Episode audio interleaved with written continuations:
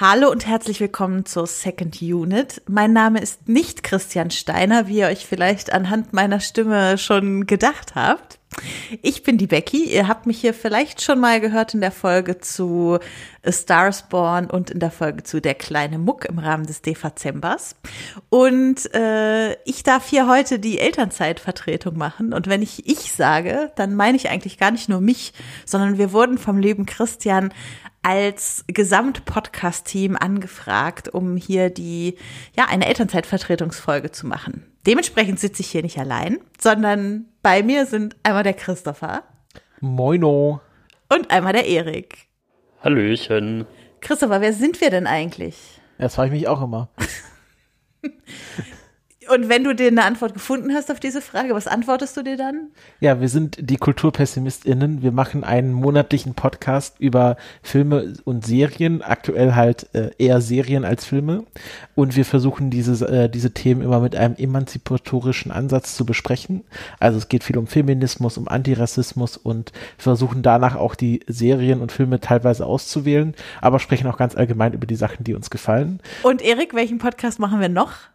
Ja, wir sind ja nicht nur die KulturpessimistInnen, wir sind ja auch noch die Klassiker der Filmgeschichte. Ja, wir sind die Klassiker der Filmgeschichte, das Logisch. ist auch sehr schlau gesagt. Und es geht bei den Klassikern der Filmgeschichte eben genau um das, was der Titel verspricht, nämlich um Filmklassiker und aktuell halt um Filmklassiker, die entsprechend für ein Jahrzehnt stehen. Da haben wir jetzt zuletzt gestern zum Zeitpunkt der Aufnahme mit Christiane Attig über Johnny Mnemonic zum Beispiel geredet, ein Vertreter der 90er.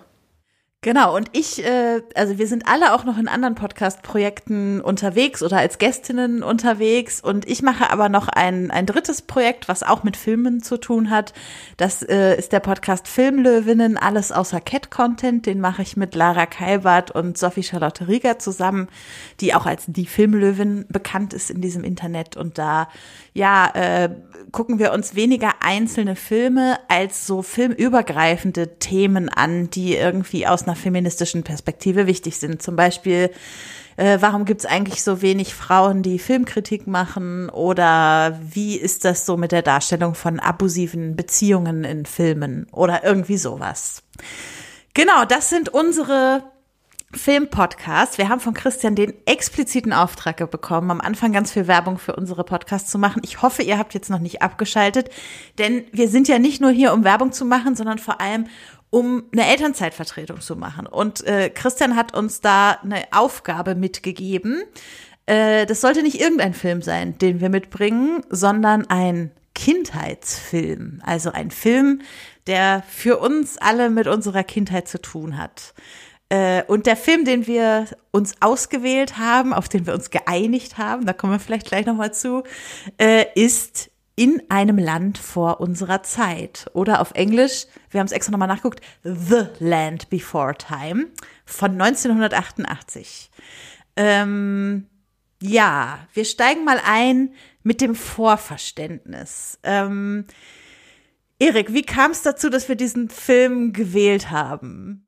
Ja, es kam dazu, dass du damit ankamst, ob wir die, ob wir eine Urlaub, äh, ja nicht Urlaubszeitvertretung, Elternzeitvertretung machen wollen für, für die Second Unit. Und mit der Frage, ja, über welchen Film wollen wir überhaupt reden? Und ich hatte da so verschiedenste Ideen, die bei mir als Kindheitsfilm, ja, im Hinterkopf waren, die ich auch schon zum Teil so ein bisschen für die Filmklassiker im Hinterkopf hatte und da war dann quasi The Land Before Time der erste Film, wo wir alle drei gesagt haben, ja, das können wir uns vorstellen. Und das sind auch Filme, die wir alle drei mit unserer Kindheit irgendwie verbinden. Weil du hattest noch zum Teil andere, wo ich aber dann zum Beispiel gesagt habe, nee, also das verbinde ich einfach nicht mit meiner Kindheit und so weiter. Genau, das ist ja, also wir sind vom Alter her glaube ich, in einer Zeitspanne von etwas mehr als sechs Jahren angesiedelt. Und das spiegelt sich natürlich teilweise auch in den Filmen wieder, die die Kindheit so prägen. Aber ein Film von 1988, der spielte auf jeden Fall in unserer aller Kindheit eine Rolle. Ich hätte ja gerne auch was von Astrid Lindgren gemacht, aber Erik, Was war dein Kommentar dazu? Ja, also als Kind, ich fand so, so Realfilme mit, also mit realen Filmen konnte ich als Kind wenig anfangen. Das war so ein bisschen mein Ding. Also ich habe lieber Zeichentrick geguckt, äh, ob es jetzt irgendwie Zeichentrickserien waren auf, auf Super RTL oder auch halt Zeichentrickfilme und, und Realfilme war mir irgendwie, das fand ich langweilig als Kind. Vor, vor allen Dingen glaube ich wahrscheinlich, weil weil das ja so in den Erwachsenenfilmen und so und Erwachsenenserien Tatort und was da so die Eltern geguckt haben, sind ja auch alles Schauspieler und das ist, ich fand das einfach langweilig. Genau, und wir sind ja auch ein bisschen, also in unserem Podcast haben wir in den letzten Jahren immer mal wieder so den Stempel aufgedrückt gekriegt, dass wir doch sehr viele Animationsserien und auch Filme uns dort angucken und uns da auch so ein bisschen ja, bewegen in diesem Genre. Deshalb passt das eigentlich ganz gut zu uns.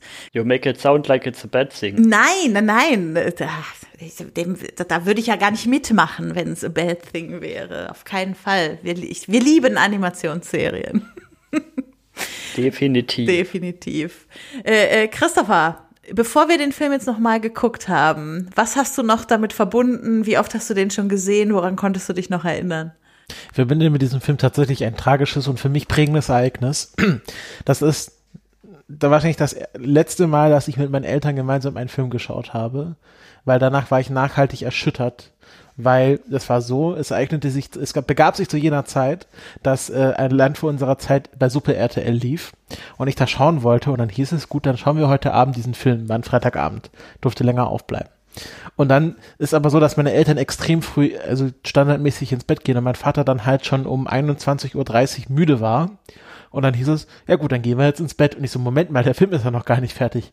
Ja, aber wir wollen ins Bett gehen. Okay. Und da hatte ich, dann hatte ich da auch kein großes Mitspracherecht, ob wir diesen Film jetzt noch weiterschauen. Das Problem ist, das Wohnzimmer ist direkt neben dem Schlafzimmer, also ich konnte dann halt auch nicht alleine weiterschauen. Ähm, und so durfte ich damals dann nicht das Ende des Filmes sehen, was mich dann sehr erschüttert hat. Und seitdem habe ich mit meinen Eltern dann gemeinsam keine Filme mehr geschaut, sondern nur in getrennt oder vielleicht mal abends im Tatort. Das verbinde ich sehr stark mit diesem Film. Ich stelle mir jetzt gerade vor, wie, wie ein kleiner junge Christopher in seinem Bett liegt und grübelt, ob sie es noch geschafft haben oder nicht. Genau, genau. Das äh, habe ich dann irgendwann dann auch rausgefunden. Und ich glaube, ich habe auch äh, die ganzen anderen Teile äh, auch mal so teilweise gesehen, die dann wahrscheinlich auch bei Super RTL rauf und runter liefen. Ähm, und ansonsten halt, äh, ja, sehr tragischer, trauriger, aber auch schöner Film. Erik, wie ist es bei dir? Was war so dein Vorverständnis des Films, bevor du ihn jetzt nochmal geguckt hast? Mein Vorverständnis von dem Film war interessanterweise gar nicht mehr so sehr viel vorhanden. Also von, von, also ich wusste noch den ganz groben Story Arc halt, also das Ziel der Reise und ob sie es erreichen oder nicht, wusste ich halt noch, aber was da so unterwegs passiert ist, wusste ich gar nicht mehr so, weil ja, ich handle das zwar als, als Videokassette und hab's ab und zu halt auch angeguckt, also wirklich so Videokassette von wegen abgefilmt, als das mal im Fernsehen kam, also aufgenommen mit einem Videorekorder und auch mit den Werbungen drin und so. Deswegen kann ich auch heute noch immer, immer noch sagen, an welcher Stelle die erste Werbung kam. Das ist, das hat sich einfach so ins Gehirn eingebrannt, wenn man, wenn man immer wieder den Film sieht in dem Ablauf, wo die Werbung dann einfach an der Stelle kam. Und von den Stories her sind mir tatsächlich, glaube ich, die, die späteren Filme einfach noch etwas stärker im Kopf geblieben, weil ich die, glaube ich, insgesamt öfter gesehen habe. Wie Christopher ja schon gesagt hat, das ist schon eine von den Sachen, die freitags auf Super RTL ab und zu mal liefen. Also Super RTL lief ja Freitag Viertel neun immer, mhm. immer Kinderfilm, also Zeichentrickfilm auch meistens auch eher, glaube ich, seltener bis gar keine irgendwie Realfilme. Und da liefen halt auch, da lief halt auch manchmal die, die Littlefoot-Reihe und ja, in der, in der Erinnerung habe ich auch noch, dass, dass die schon sehr anders sind als, als der erste Film, weil sie halt dann das Ziel erreicht haben und alles ein bisschen, ein bisschen bunter, ein bisschen fröhlicher, fröhlicher, ein bisschen weniger bedrückend ist. Obwohl ich trotzdem finde, dass dass die späteren Filme auch noch Themen aufgreifen, wie zum Beispiel, da taucht dann ein Schafzahnjunges auf, wo dann die Frage ist, hm, wie gehen wir damit um? Ist das jetzt von vornherein der Feind oder können wir den nicht doch als Freund in unsere Bande aufnehmen und so weiter und solche Sachen? Oder für Spike, da tauchen dann irgendwann mal noch andere Dornschwänze auf, wo dann die Frage ist, bleibt er jetzt, wo er sich dann entscheiden muss, bleibt er jetzt bei seiner Adoptiv-Schwimmerfamilie oder geht er zu den anderen Neuen und ja, also ich finde, ich finde die, die späteren Filme, mag sein, dass die nicht so, nicht so tiefschürfend sind, aber für einen Freitagabend Kinderfilm sind die, konnte man die durchaus angucken. Ich hätte sie wahrscheinlich jetzt auch nicht irgendwie auf Videokassette gekauft. Also bei mir ist es so, ich bin überzeugt, ich kenne die weiteren Filme, von denen es, wir kommen da später noch zu, 13 an der Zahl gibt und noch eine Serie. Ähm, kenne ich gar nicht. Ähm, diesen Film habe ich mit Sicherheit drei, vier, fünf Mal so als Jugendliche oder als Kind gesehen. Ich habe eine Letterbox-Rezension gelesen, in der stand äh, äh Still my favorite childhood trauma. Und da habe ich mich sehr drin wiedergefunden, weil wenn ich an diesen Film zurückgedacht habe, dann habe ich daran zurückgedacht, wie viel ich geweint habe. Ähm, ich glaube, so viel geweint habe ich ansonsten nur bei Als die Tiere den Wald verließen. Ähm, das ist wirklich, also das Ding, was von diesem Film in meinem Kopf geblieben ist, wie traurig das war. Ähm, genau, wenn wir gleich den äh, Plot erzählen, werdet ihr wahrscheinlich sehr schnell merken, an welcher Stelle diese Trauer bei mir da zum Tragen kam. Nee, und deshalb, jetzt hatte ich den Film fast vergessen, würde ich sagen. Also es ist jetzt nicht so, dass er irgendwie mir eingefallen wäre für diese Sendung, aber als du ihn dann genannt hast, Erik, habe ich gedacht, na klar, also das ist auf jeden Fall auch ein, ein Kindheitsfilm von mir. Ja, was ich noch zum Vorverständnis zum Film, bevor ich ihn gesehen habe, noch sagen kann, ist, ist, dass, dass ich mich aktuell so ein bisschen mit so a short, hist äh, a short History of Videos auf, von, auf ähm, YouTube befasse, von Food of a Ferret hauptsächlich. Und da tau tauchen auch zum Beispiel, geht es um, zum Beispiel auch um Disney Entstehungsgeschichte von verschiedenen Filmen. Und da wird auch zum Beispiel irgendwann erwähnt, ja, dass Don Bluff ja mal für Disney auch gearbeitet hat und dass es dann aber Überwerfungen gab und er deswegen da rausgegangen ist und deswegen ja dann auch sein angefangen hat, eigene Filme zu machen, wie eben Pfeife der Mausewanderer und eben auch ähm, den, den ersten oder den Originalen, den, den richtigen, den äh, Once Upon a Time wollte ich gerade sagen, aber nee. The Land Before Time. The Land Before Time. Ja.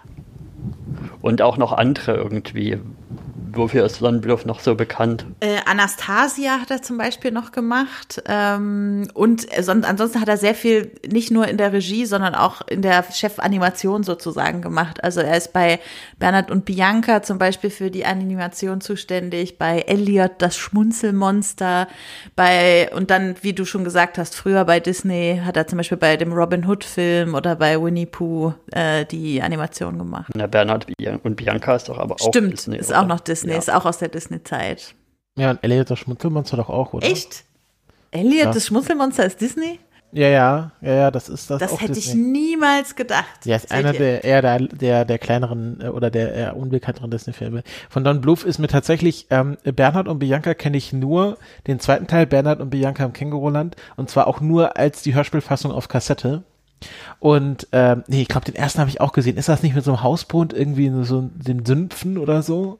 Ne, auf jeden Fall, äh, was ich dann auch, äh, ich habe irgendwie immer nur die zweiten Teile gesehen. Feivel der Mauswanderer kenne ich auch eher besser, den zweiten Teil, Feivel Goes West, wo sie dann im Wilden Westen sind. Ähm, äh, genau, aber so Don Bluth, ich habe das halt noch nie irgendwie unter diesem Namen zusammengefasst. Also ich wusste halt nicht, dass er hinter diesen ganzen Filmen steht. Mhm. Damit haben wir jetzt quasi schon den Regisseur vorweggenommen, aber bevor wir weiter in die Crew eintauchen, äh, Christopher, magst du mal kurz den Plot des Films zusammenfassen? Ja. Äh, vielleicht äh, vorweg, äh, wir werden das jetzt spoilern, das ist ein Film von 1988, ich finde, das kann man machen. Äh, es gibt ein paar größere Wendepunkte in diesem Film, äh, aber wir werden die jetzt nennen. Genau, wir befinden uns in einem Land vor unserer Zeit. Ähm, Wer hätte das gedacht? In dem die Dinosaurier herrschen, aber äh, naja, herrschen tun sie nicht so wirklich. Also es gibt wenig Futter, ähm, es ist so ein bisschen äh, Krise und äh, die Dinosaurier beschließen äh, Richtung ähm, Richtung äh, Westen zu ziehen. Ähm, oder es ist Osten auf jeden Fall da, wo die große Scheibe den Horizont berührt. Ähm, und, ja, wo äh, geht Sonne unter, ne? Wo geht die Sonne Westen, unter? Aber es kann ja auch ja. beim Aufgang berührt sie ja auch die, naja. Ähm, also beschließt nach Westen zu ziehen und äh, das große Tal zu suchen, wo sie äh, äh viel noch viel Futter vermuten. Und äh, genau, der Protagonist aber, äh, der, der, des Filmes ist Littlefoot, ein, ein Apatosaurus. Also ein, einer dieser Dinosaurier mit den langen Hälsern und ähm, ein Langhals. Ein Langhals, genau, ein Langhals und ähm, äh, genau, er hat äh, noch eine Mutter und äh, Großeltern, aber das war's auch schon von seinem Stamm sozusagen, von seiner Dinosaurier Dinosaurierrasse. Dann haben wir noch weitere kleine Dinosaurier. Von seiner Herde war. Von seiner Herde, Gibt genau. schon noch andere von der Rasse. Genau, dann ähm, äh, dann haben wir noch äh, ein Triceratops-Junges, äh, ähm, genau, und dann kommen noch ganz viele andere kleine Dinosaurier und äh, ja, die ziehen halt mit ihren Eltern Richtung Westen und dann kommt es zu einem großen Erdbeben, weil die Kontinente verschieben sich gerade und ähm, ja, die, die jungen Dinosaurier werden mehr oder äh, unter den ein oder anderen Umständen von ihren Eltern getrennt und müssen sich jetzt alleine weiterschlagen und es formt sich so eine äh, Bande von Misfits, ähm, die jetzt gemeinsam das große Tal suchen. Littlefoot geht da voran. Äh, äh, Cera, das Triceratops-Mädchen, ist so ein bisschen quasi äh, die zweite Anführerin, die auch mal gerne gegen Littlefoot geht. Und ähm, sie äh, haben einen großen Antagonisten, nämlich den T-Rex oder den Schafzahn, der wie äh, der Nemesis aus äh, Re äh, Resident Evil äh, immer wieder auftaucht und nicht tot zu kriegen ist. Und ähm, ja, sie, sie müssen zum Beispiel dann den, den großen Felsen suchen, der wie ein Langhals aussieht, weil das hat Littlefoot noch von seiner Mutter mitbekommen, dass, äh, dass man, dass das quasi ein Wegweiser ist und ähm, Moment. Vorbei an dem, an dem Felsen, der wie ein Langhals aussieht und vorbei an den brennenden Bergen. Okay, du hast das besser abgespeichert. Ähm, und über kurz oder lang ähm, kommen sie dann zum großen Tal und ähm, ja, es ist dann sehr dramatisch, weil sie sich dann trennen und äh, die einen denken, es geht da lang und die anderen denken, es geht da lang, aber dann äh, ist, äh, gibt es eine Simba-mäßige ähm, Eingebung aus den Wolken und äh, sie finden dann doch noch, also von der Mutter geleitet, finden sie dann doch noch das große Tal und äh, ja, so endet der Film. Also ziemlich straightforward. Äh, man geht immer Richtung Westen, bis man ankommt. Genau, über König der Löwen Parallelen müssen wir auf jeden Fall später noch sprechen. Eine König der Löwen Parallele hast du unterschlagen. Die Deswegen, traurigste Szene überhaupt. die Mutter stirbt. Genau. Um Gottes Willen. Das ist wirklich, also die Mutter wird sozusagen auf, also als alle getrennt werden, ist sie schon noch auf der Seite mit den, mit den äh, Dino-Jungen und mit Littlefoot, aber sie ist im Kampf gegen das Erdbeben und den Schafzahn ähm, wird sie leider so stark verletzt, dass sie sich nach einem emotionalen Abschied ähm, unter Gewitter und Blitz und Donner von Littlefoot verabschieden muss und ja. Wobei ich das einmal kurz umframen würde mit dem König der Löwen und zwar in die Richtung, dass der König der Löwen da Elemente von diesem Film hat. Unbedingt. König der Löwen ist später. einfach später ist. Ja, ja. Genau. Un unbedingt. Äh, bin ich voll bei dir. Gut, wir werden jetzt auf verschiedene Punkte dieses Plots sicher im Laufe der Besprechung noch eingehen. Aber zunächst wollen wir uns noch ein bisschen mit der Crew des Ganzen beschäftigen. Wir hatten schon äh, Don Bluth als Regisseur. Heißt der nicht Don Bluth? Ich ja, würde es Bluth aussprechen. Warum sollte man es Bluth aussprechen, wenn es UTH geschrieben ich wird? Ich muss vielleicht an Arrested Development denken, da heißen die auch alle Bluth und die werden so ausgesprochen. Und aber so geschrieben? Ja. Nee, ist auch egal. Die, äh, schreibt es in die Kommentare. vielleicht findet man auch bei Wikipedia die Aussprache. Egal. Ähm, Produktion könnte man sagen, relativ prominent besetzt. So zwei, zwei Indie-Regisseure hier, die, die, die mal ihr Geld zusammengeworfen haben. Ja, als, als, als das noch ein Qualitätsmerkmal war, Steven Spielberg und George Lucas tun sich zusammen. Da war ich auch wirklich überrascht, als, als ich den Film angefangen habe, dass da Steven Spielberg stand. Ah, Steven Spielberg wusste ich tatsächlich, mich hat George Lucas überrascht. Also das äh, war mir vollkommen unbekannt, dass der da auch dabei war. Wobei Steven Spielberg schon auch gerade quasi Sinn macht bei einem Dinosaurierfilm. Ja, aber Jurassic Park war doch dann auch später. Ja, ist 93. Oh, da hat er sich schon mal geübt. Auf Genau. jeden Fall. Er hat ja auch gesagt, ich wollte einen Film wie Bambi machen, nur mit Dinosauriern. Und ich würde sagen, ein bisschen ist ihm das gelungen. Also auch da gibt es mit der sterbenden Mutter und den jungen Tieren, die dann allein unterwegs sind, doch durchaus auch äh, Überschneidungen. Ähm, genau. Ich fand noch ganz spannend äh, in der Recherche, dass die beiden, also Lukas und Spielberg, eigentlich die Idee hatten, künstlerisch unterwegs, wie sie waren, einen Film ohne Dialoge daraus zu machen. Äh, also ganz ohne Sprache, aber das wurde dann doch aufgegeben, weil man gedacht hat, für einen Kinderfilm ist es vielleicht für, für den kompletten Film nicht unbedingt die richtige Wahl. Also die wollten sich irgendwie da ein bisschen in Fantasia, gibt's ja so eine längere Szene, die ohne Dialoge ist, da hatten sie sich irgendwie dran orientiert, aber so ein ganzer Film, das hat man ihnen dann, ich würde sagen, glücklicherweise doch noch ausgeredet. Ja, dann die Musik in dem Film, die hat James Horner gemacht. Mhm. Auch kein Unbekannter. Auch kein Unbekannter. Äh, der Mann, der ein, nee, der sogar zwei der vielen Oscars bekam, die Titanic bekam damals. Zwei für. Bestes Lied und beste Musik. Ah, also er ist okay. auch der Mann hinter My Heart Will Go On. Äh, aber er hat nicht nur für diesen Film Musik gemacht. Also äh, wenn ihr euch seine Liste anguckt, da kommt ein bekannter Film nach dem anderen. Äh, Braveheart, Apollo 13, Avatar, Fievel, den wir hier auch schon, also mit Don Bluth hatte er schon zusammengearbeitet, Steven Spielberg-Filme immer mal wieder dazwischen, ähm, A Beautiful Mind, also der, der, so ein klassischer Hollywood-Musik-Komponist, der so die großen Filme mit bespielen darf. Den haben sie hierfür gewinnen können. Ja, Ähm, genau, dann kommen wir mal zum Cast. Und der Cast ist ja immer so eine Sache bei einem Zeichentrickfilm. Da müssen wir jetzt erstmal eine ganz wichtige Frage vorweg klären. Habt ihr den auf Deutsch oder auf Englisch geguckt? Auf Deutsch. Natürlich auf Deutsch. ja, ich auch. Ich auch. Weil der so eingebrannt ist.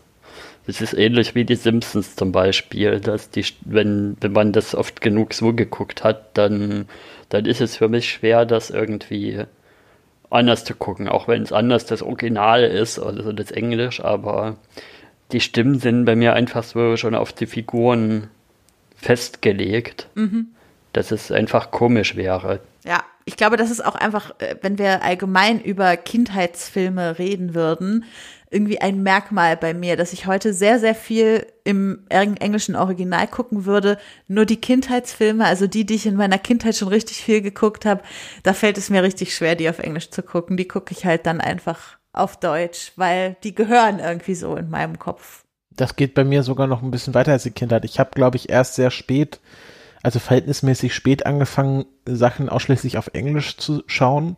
Also Sachen zum Beispiel wie Dr. House oder Scrubs habe ich auch äh, sehr, sehr oft auf Deutsch geschaut. Könnte da auch die, also bei Scrubs könnte ich auf jeden Fall äh, die deutschen Dialoge mitsprechen.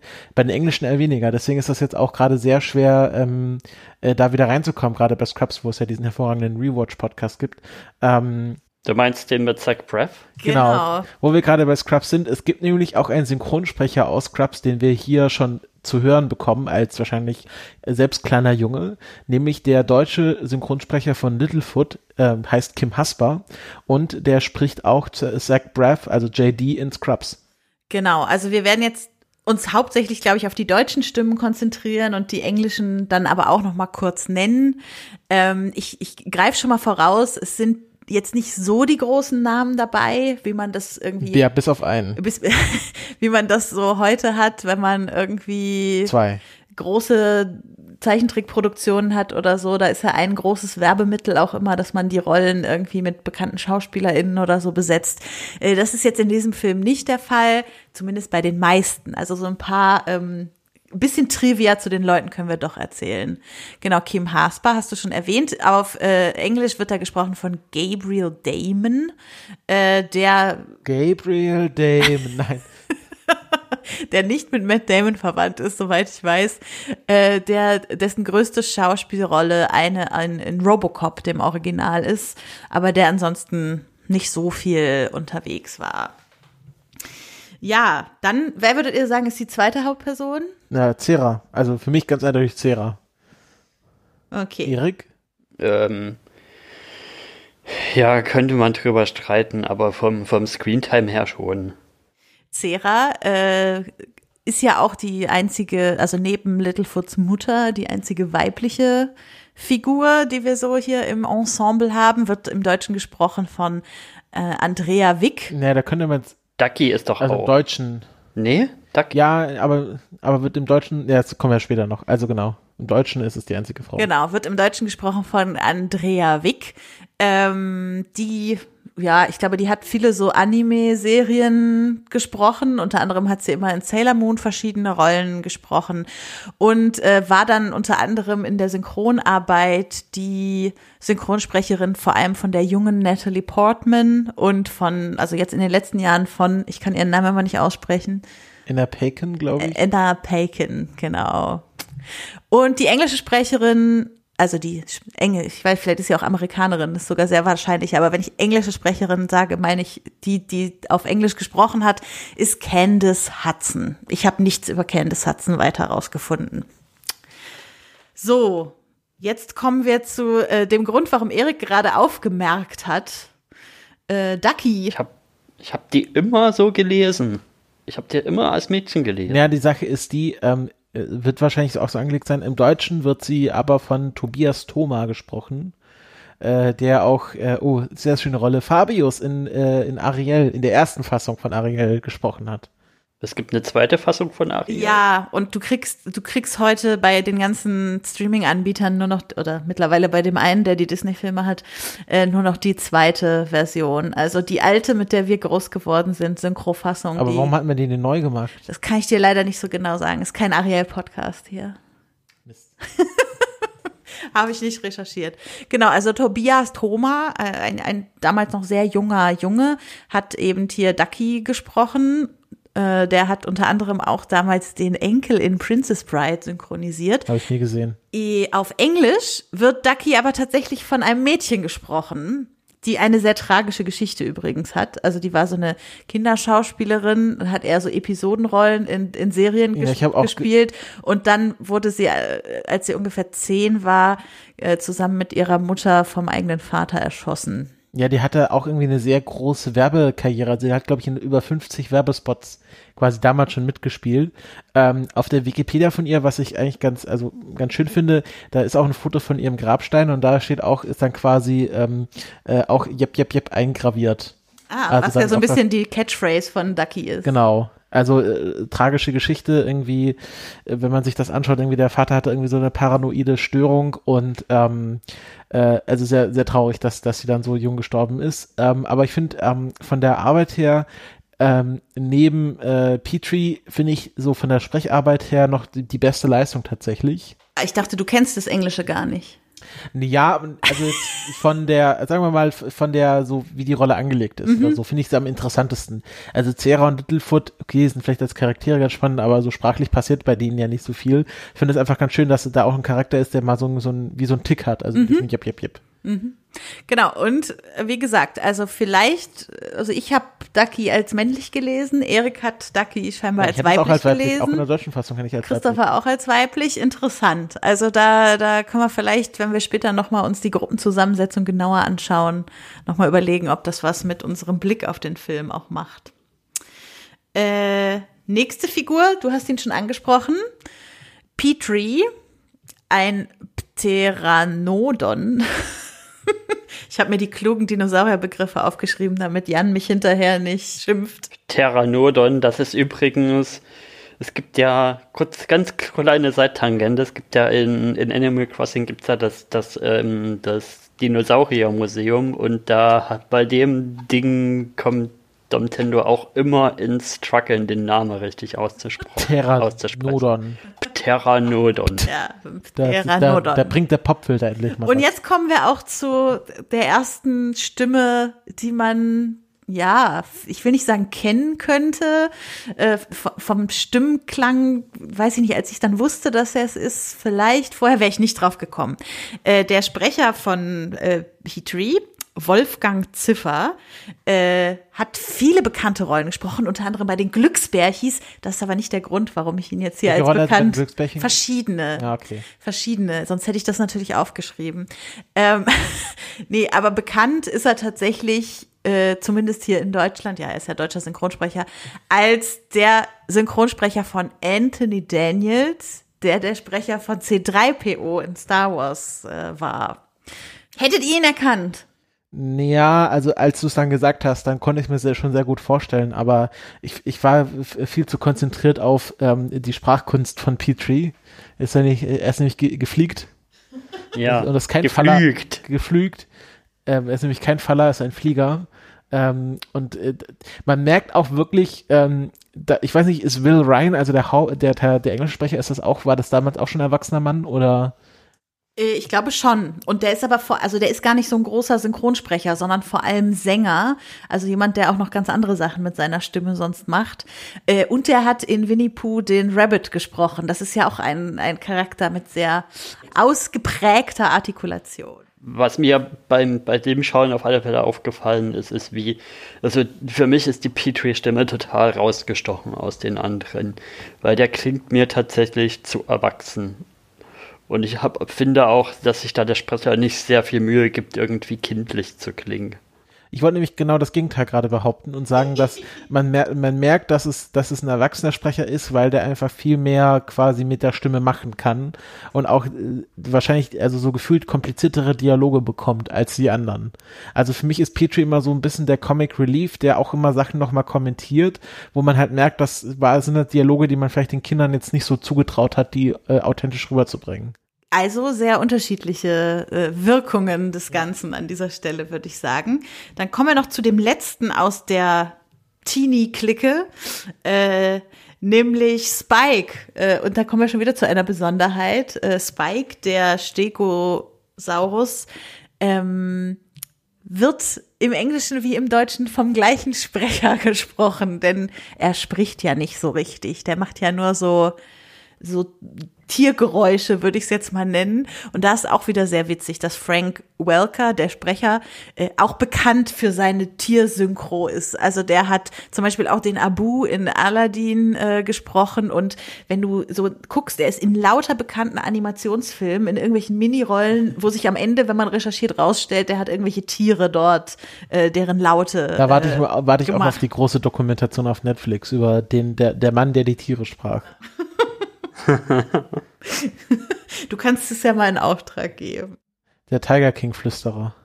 Genau, und dann haben wir noch äh, zwei kleinere Rollen, die, die nur relativ kurz zu sehen sind, nämlich einmal der Papa von Cera und einmal die Mutter von Littlefoot. Und der Papa von Cera äh, wird, also für mich ist das zumindest so der, der bekannteste deutsche Sprecher gewesen. Ja, für mich auch. Ja, von Helmut Kraus gesprochen, der äh, zum Beispiel die Krause-Filme äh, gemacht hat, dafür sehr bekannt ist und äh, für unsere, äh, da wir ja hier über Kinderfilme reden, äh, der der Paschulke aus Löwenzahn war, der Nachbar. Und der auch mal in Pastewka auftaucht als Helmut Kraus. Genau, Nachbar Paschulke. Genau, äh, im Englischen von Burke Burns, toller Name auch gesprochen, äh, über den ich aber auch nichts weiter herausfinden konnte. Und die Mutter äh, wird gesprochen von Almut Spier-Eggert, die vor allem Tatorte gespielt hat äh, und die Synchro für unter anderem Ursula Andres gemacht hat. Also die war schon richtig alt, auch als sie diese Rolle hier gesprochen hat. Das ist ja auch eher so eine weise Stimme, die den Weg weist. Also ich, als ich dann gelesen habe, dass die schon sehr alt war, fand ich, das passte auch irgendwie sehr zu der Rolle. Ähm, genau, und die äh, englische Originalsprecherin Helen Shaver ist heute eigentlich nicht mehr als Sprecherin bekannt, sondern als Serienregisseurin. Also die macht eher so Serienepisoden, zum Beispiel für Elementary, 13 Reasons Why und sowas. Und dann gibt's noch den Erzähler, äh, über den wir gleich bei der Filmbesprechung und seine Rolle auf jeden Fall auch noch sprechen müssen. Äh, der wird im Deutschen von einem Theaterschauer, einem relativ bekannten Theaterschauspieler gesprochen, nämlich äh, Ernst Wilhelm Borchert, ähm, der auch einen sehr bekannten Film gespielt hat, nämlich Die Mörder sind unter uns, wo er die Hauptrolle spielt. Äh, und diese Erzählrolle hier war tatsächlich seine letzte Rolle vor seinem Tod. Also das Ende einer langen Karriere durfte er als Erzähler von einem Dinosaurierfilm beenden. Das ist doch eigentlich auch ganz schön. Mhm. Ja, da bin ich ein bisschen ambivalent. Also vielleicht erstmal zu dem Stimmlichen. Mhm. Das finde ich, tatsächlich bin ich sehr begeistert von der Erzählerstimme als Erzählerstimme. Also ich finde, das ist eine gute Erzählerstimme, so, so ein bisschen markant, so ein bisschen auch rau und aber trotzdem irgendwie empathisch, das macht er gut.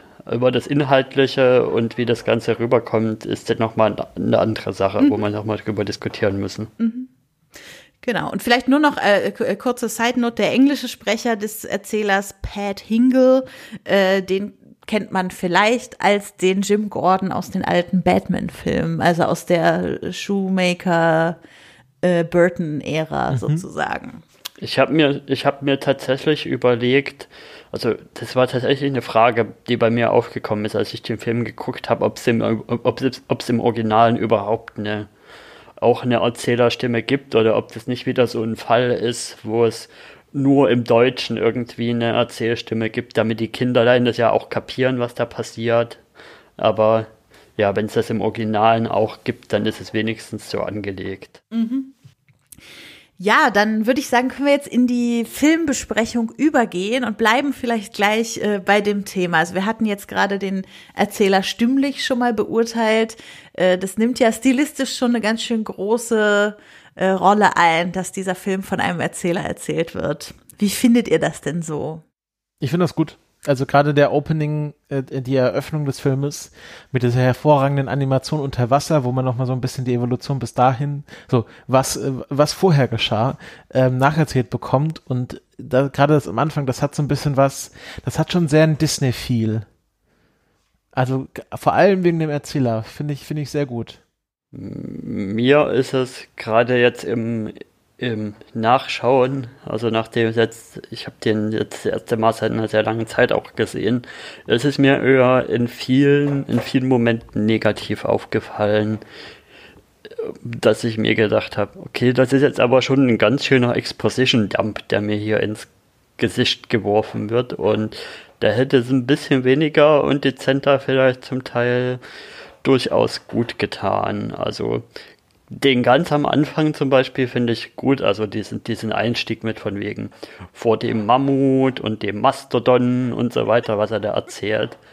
Aber dann, wo er dann noch so anfängt, so die Handlung aufzugreifen und zusammenzufassen und Littlefoot sucht nach seinen Eltern. Und was sieht man? Littlefoot sucht nach seinen Eltern und ruft, Mam ruft Mama und so. Und das ist mir zum Teil ja ein bisschen zu sehr gewesen. Nicht, dass mir das als Kind irgendwie aufgefallen ist.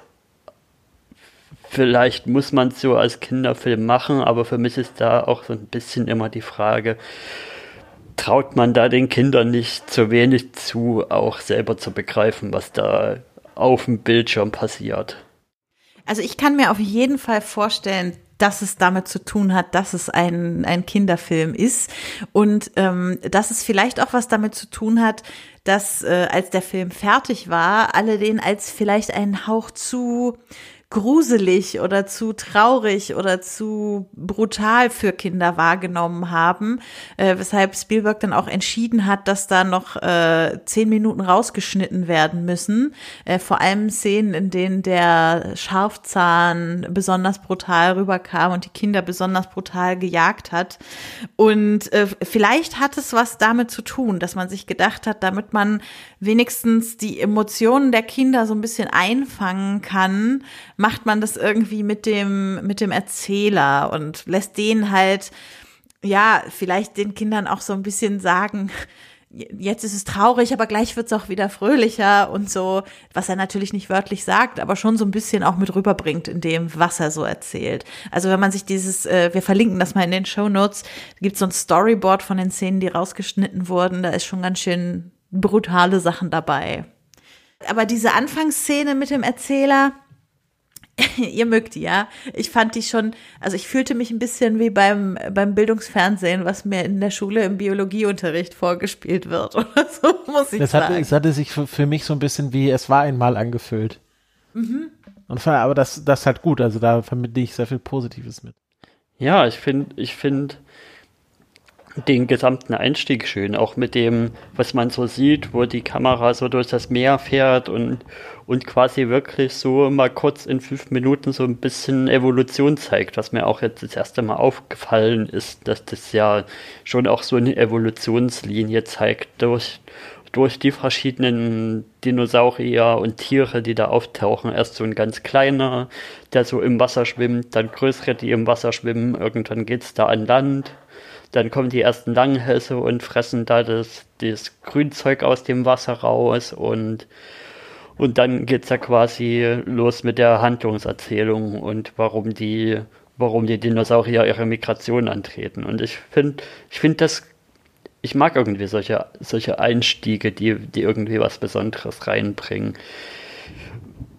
Was für mich auch zum Beispiel so ein besonderer Einstieg ist, der ein bisschen anders angelegt ist, aber auch total irgendwie vom Film auch ja, abweicht so ein bisschen, ist, ist ja der Einstieg von Men in Black, von Men in Black, wo man die ganze Zeit so eine Libelle verfolgt und mit so einem Tim Burton Schriftstil angefangen wird, was ja auch irgendwie, ich finde solche Einstiege irgendwie toll. Mhm, mh. Bei Men in Black kann ich jetzt nicht mitreden, aber. Ähm, Wie? Habe ich nicht gesehen. Was? passiert. Ist kein Kindheitsfilm. Für mich schon. ähm, genau, Erik, jetzt hast du schon gesagt, und dann äh, treten die Dinosaurier ihre, ihre Migration an. Ähm, das ist ja auch etwas, was dir als Thema an dem Film aufgefallen war, wo du gleich gesagt hast, darüber müssen wir reden, wenn wir über den Film reden. Ja, Migrationsbewegung im Sinne von, wir haben ein Ziel, wo wir hin umsiedeln müssen, weil es da, wo wir jetzt aktuell bisher waren, nicht mehr lebensfähig für uns ist, weil das Land halt, das Land liegt halt einfach brach und das erzählt ja auch der Erzähler, dass ja, die Pflanzen sind nicht mehr grün. Ja, er, er, baut das ja auch so schön auf. Also bis, bis dahin finde ich es echt gut. Also sozusagen, ja, die, die, es gab, gibt die Pflanzenfresser, die fressen die Pflanzen und dann gibt es die mit den schärferen Zähnen und die fressen Fleisch. Und dadurch, dass, dass, dass, es, dass die Pflanzen verdorrt sind, hat jetzt irgendwie keiner mehr irgendwie eine Lebensgrundlage und deswegen ziehen die da alle dahin, wo sie denn denken, dass, dass es da noch was gibt finde das auch so ein bisschen schön, dass der das zumindest aus meiner Sicht so ein bisschen offen lässt, ob es denn dieses große Tal, was denn das Ziel ist, überhaupt gibt oder nicht. Mhm. Und äh, also ich meine, so Kinderfilme, die versuchen ja oft irgendwie größere gesellschaftliche Themen auf eine kindgerechte Art irgendwie darzustellen.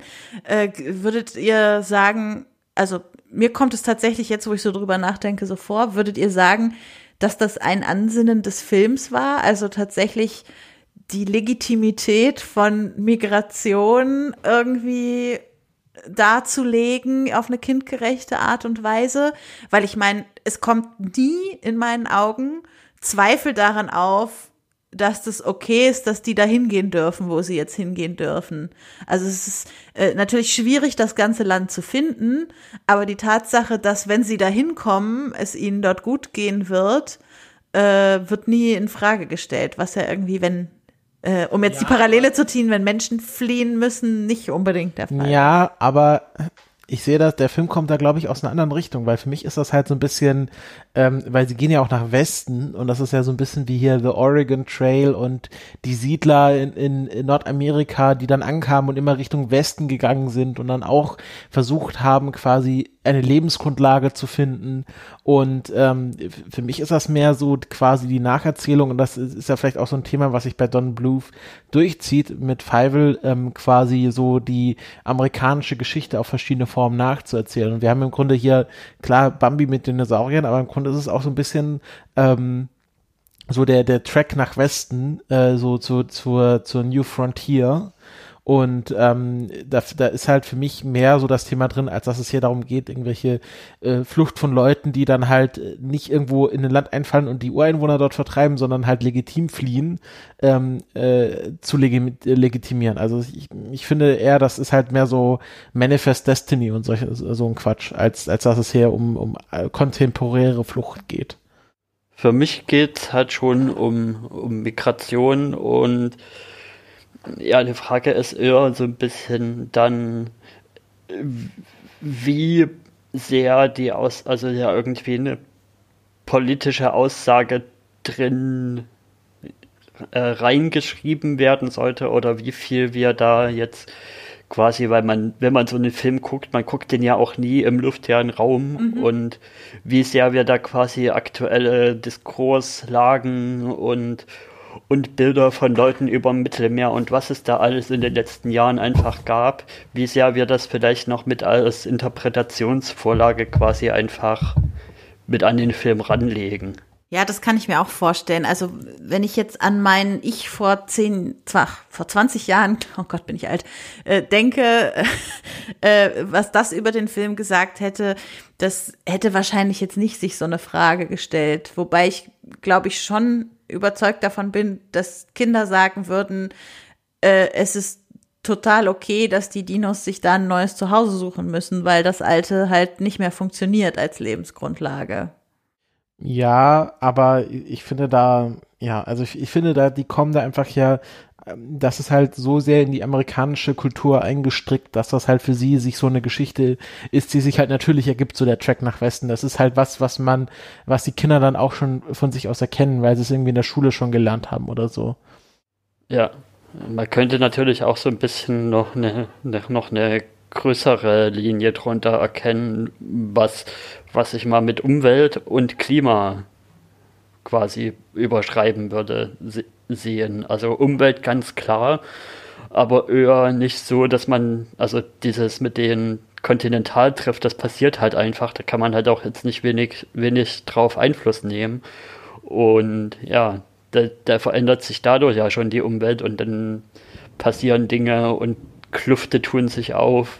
Es wird ja echt, es wird ja echt auch, echt auch heftig dargestellt in dem Film. Und zum anderen aber halt eben auch diese Umweltfrage, die halt auch mit der aktuellen Brille sehr, sehr heiß diskutiert ist, wo es halt ja in dem Film das scheint ja schon ein Klimawandel stattzufinden irgendwie, wenn, wenn alles verdorrt und alles vertrocknet, das muss ja auch irgendwo herkommen. Ja, aber ich glaube, das ist, das ist jetzt nicht unbedingt kontemporär, also das ist nicht äh, aus unserer modernen Brille. Ich glaube, in den 80ern oder in den späten 80ern in den USA gab es auch schon eine sehr starke Umweltbewegung. Ähm, und äh, ich, ich glaube, das ist dann schon eher, wo man dann sagt, ähm, hier schaut, hier, hier verdorrt die Umwelt und man muss quasi, es gibt ja diese eine Szene, wo sie dann diese fünf Bäume finden, die dann ganz schön abgegrast werden und dann auch die Frage von, es gibt nicht genug für alle und wir müssen da quasi teilen und wir müssen uns, wir müssen da auf unsere Ressourcen achten. Ähm, ich glaube, das ist schon eher was, was dann auch im Zeitgeist des Filmes war und nicht nur von uns hier reingelesen wird. Mhm.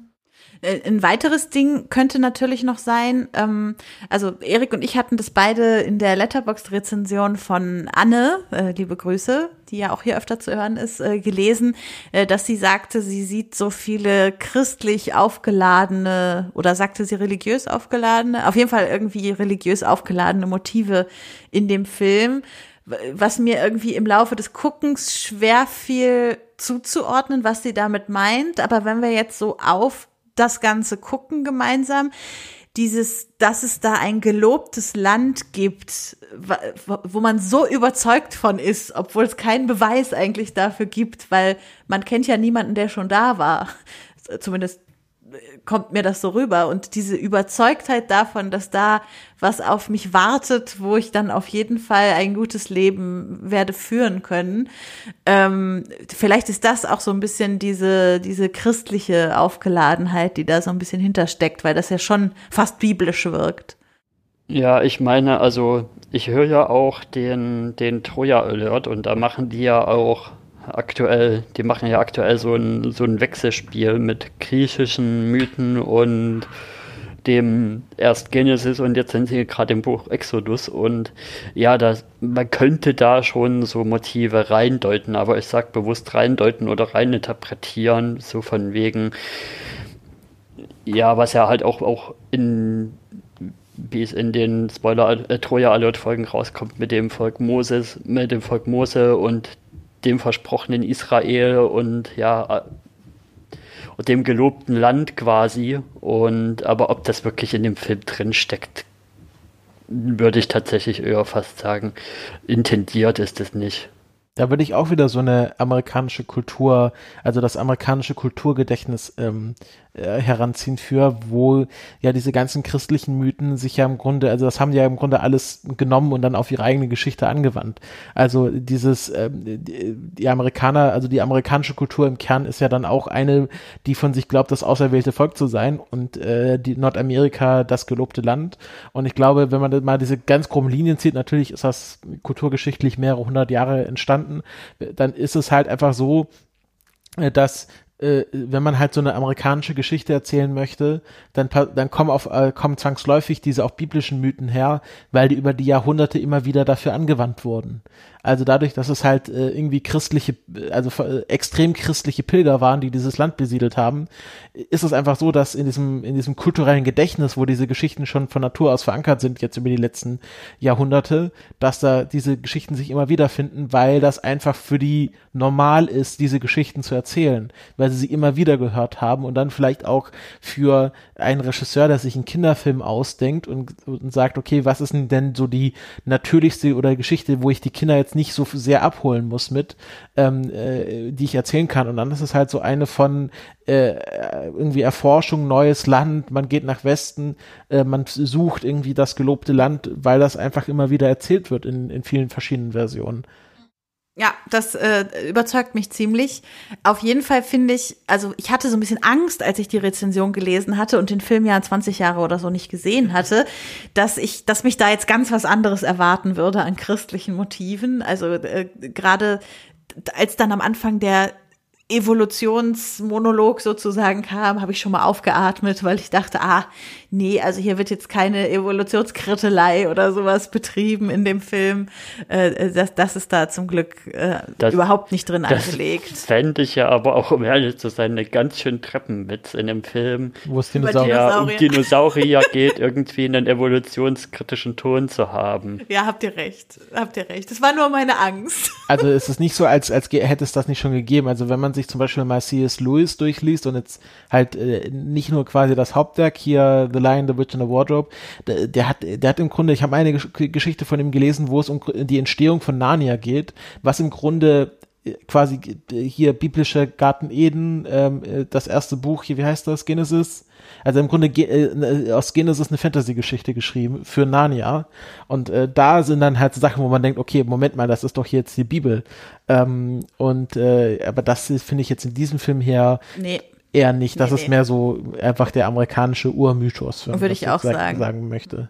Was ich aber ganz kurz, was ich aber ganz spannend finde, dass sich das immer wieder in diesen Don Bluth-Filmen wiederfindet. Also wir haben mit Fievel eine Filmreihe, die sich ja extrem mit der amerikanischen Geschichte auseinandersetzt und jetzt mit Ein Land vor unserer Zeit wieder was, wo es dann nicht so ganz offensichtlich ist, aber dann doch von den Themen immer wieder vorkommt. Also vielleicht müsste man da mal einen größeren, größeren Vergleich anstellen, aber mit die anderen Filme jetzt auch nicht so präsent. Mhm. Was mir bei zu den Blue-Filmen eher noch auffällt, ist halt, dass die alle so mehr oder weniger düster sind. Also die kamen ja nicht nur die, die Littlefoot-Filme irgendwie öfter mal auf Super RTL und wenn zum Beispiel Fievel kam, habe ich echt wirklich dreimal überlegt und, und meistens eher nicht angeschaltet, weil mir das einfach mit diesen, mit diesen großen Katzenfiguren, die da so böse und dunkel sind und so, das war mir einfach das war mir zu dunkel irgendwie. Also wie gesagt, ich habe ja schon gesagt, für mich ist dieser Film einfach ein sehr dunkler in meiner Erinnerung und vielleicht äh, ist das auch eine ganz gute Überleitung zu dem, was das zweite große Thema dieses Films ist in meinen Augen, nämlich die die Auseinandersetzung und der Umgang mit Trauer. Also ähm, wir haben ja da vielleicht auch in Littlefoot und Cera so ein bisschen unterschiedliche Umgänge, die uns vorgeführt werden. Äh, mit, mit Cera, die deren Eltern sind natürlich nicht gestorben, aber sie ist getrennt worden von ihnen und ich würde da durchaus auch einen gewissen Trauerprozess in ihrem Verhalten sehen, die ja so ein bisschen bockig reagiert im Sinne von, ich schaffe das alles alleine, ich brauche keinen, ähm, die quasi also so ein bisschen die, die Umwelt von sich abschottet, um sich selbst zu zeigen, wie stark sie ist und dass sie es auch alleine schaffen wird.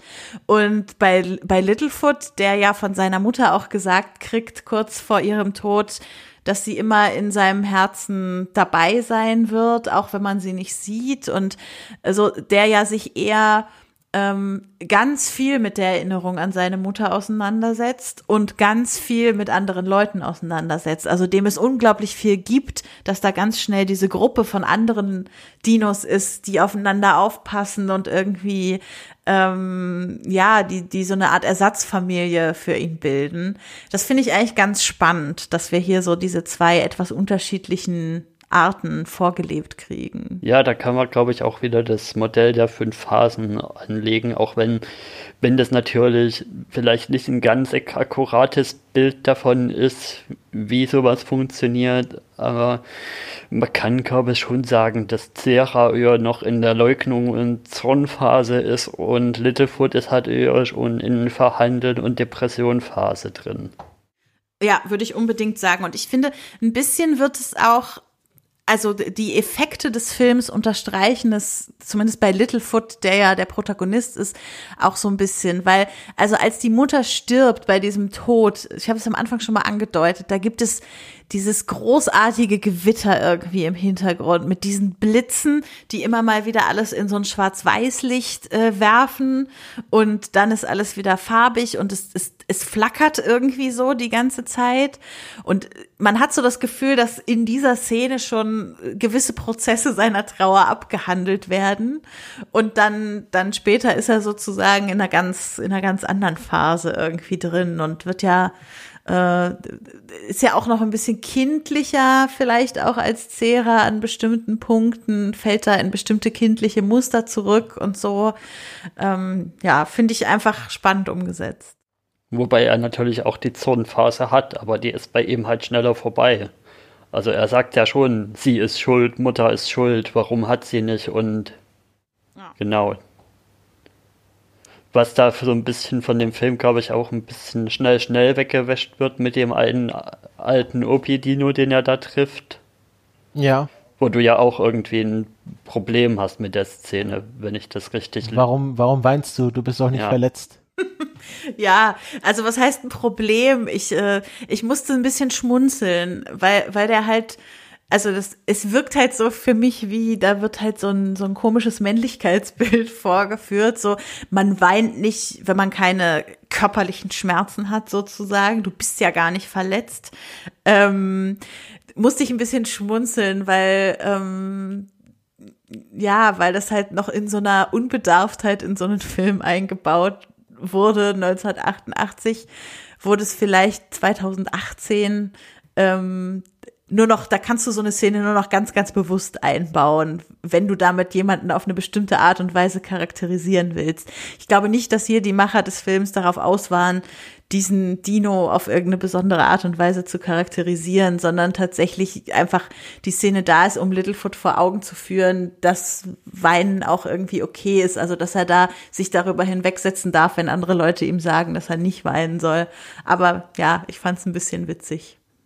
Ja, in der Handlung ist die Szene, glaube ich, auch da, um ihn wieder in Richtung quasi zu schubsen, dass, dass es ja ein Ziel gibt.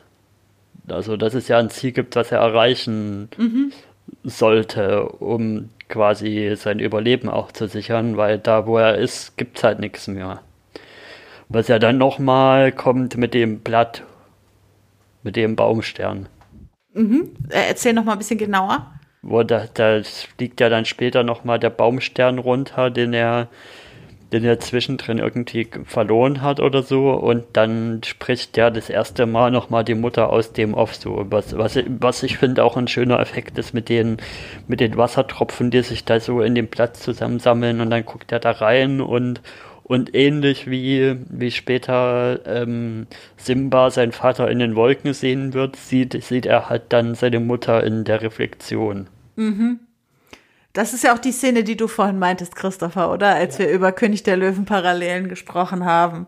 Äh, also ähm, man könnte fast meinen, König der Löwen hat da sich sehr stark inspirieren lassen von dieser Szene. Also fast, ich würde sagen, also jetzt nicht wörtlich, aber dramaturgisch von dem, was auch in den Dialogen mit der Mutter da passiert und so.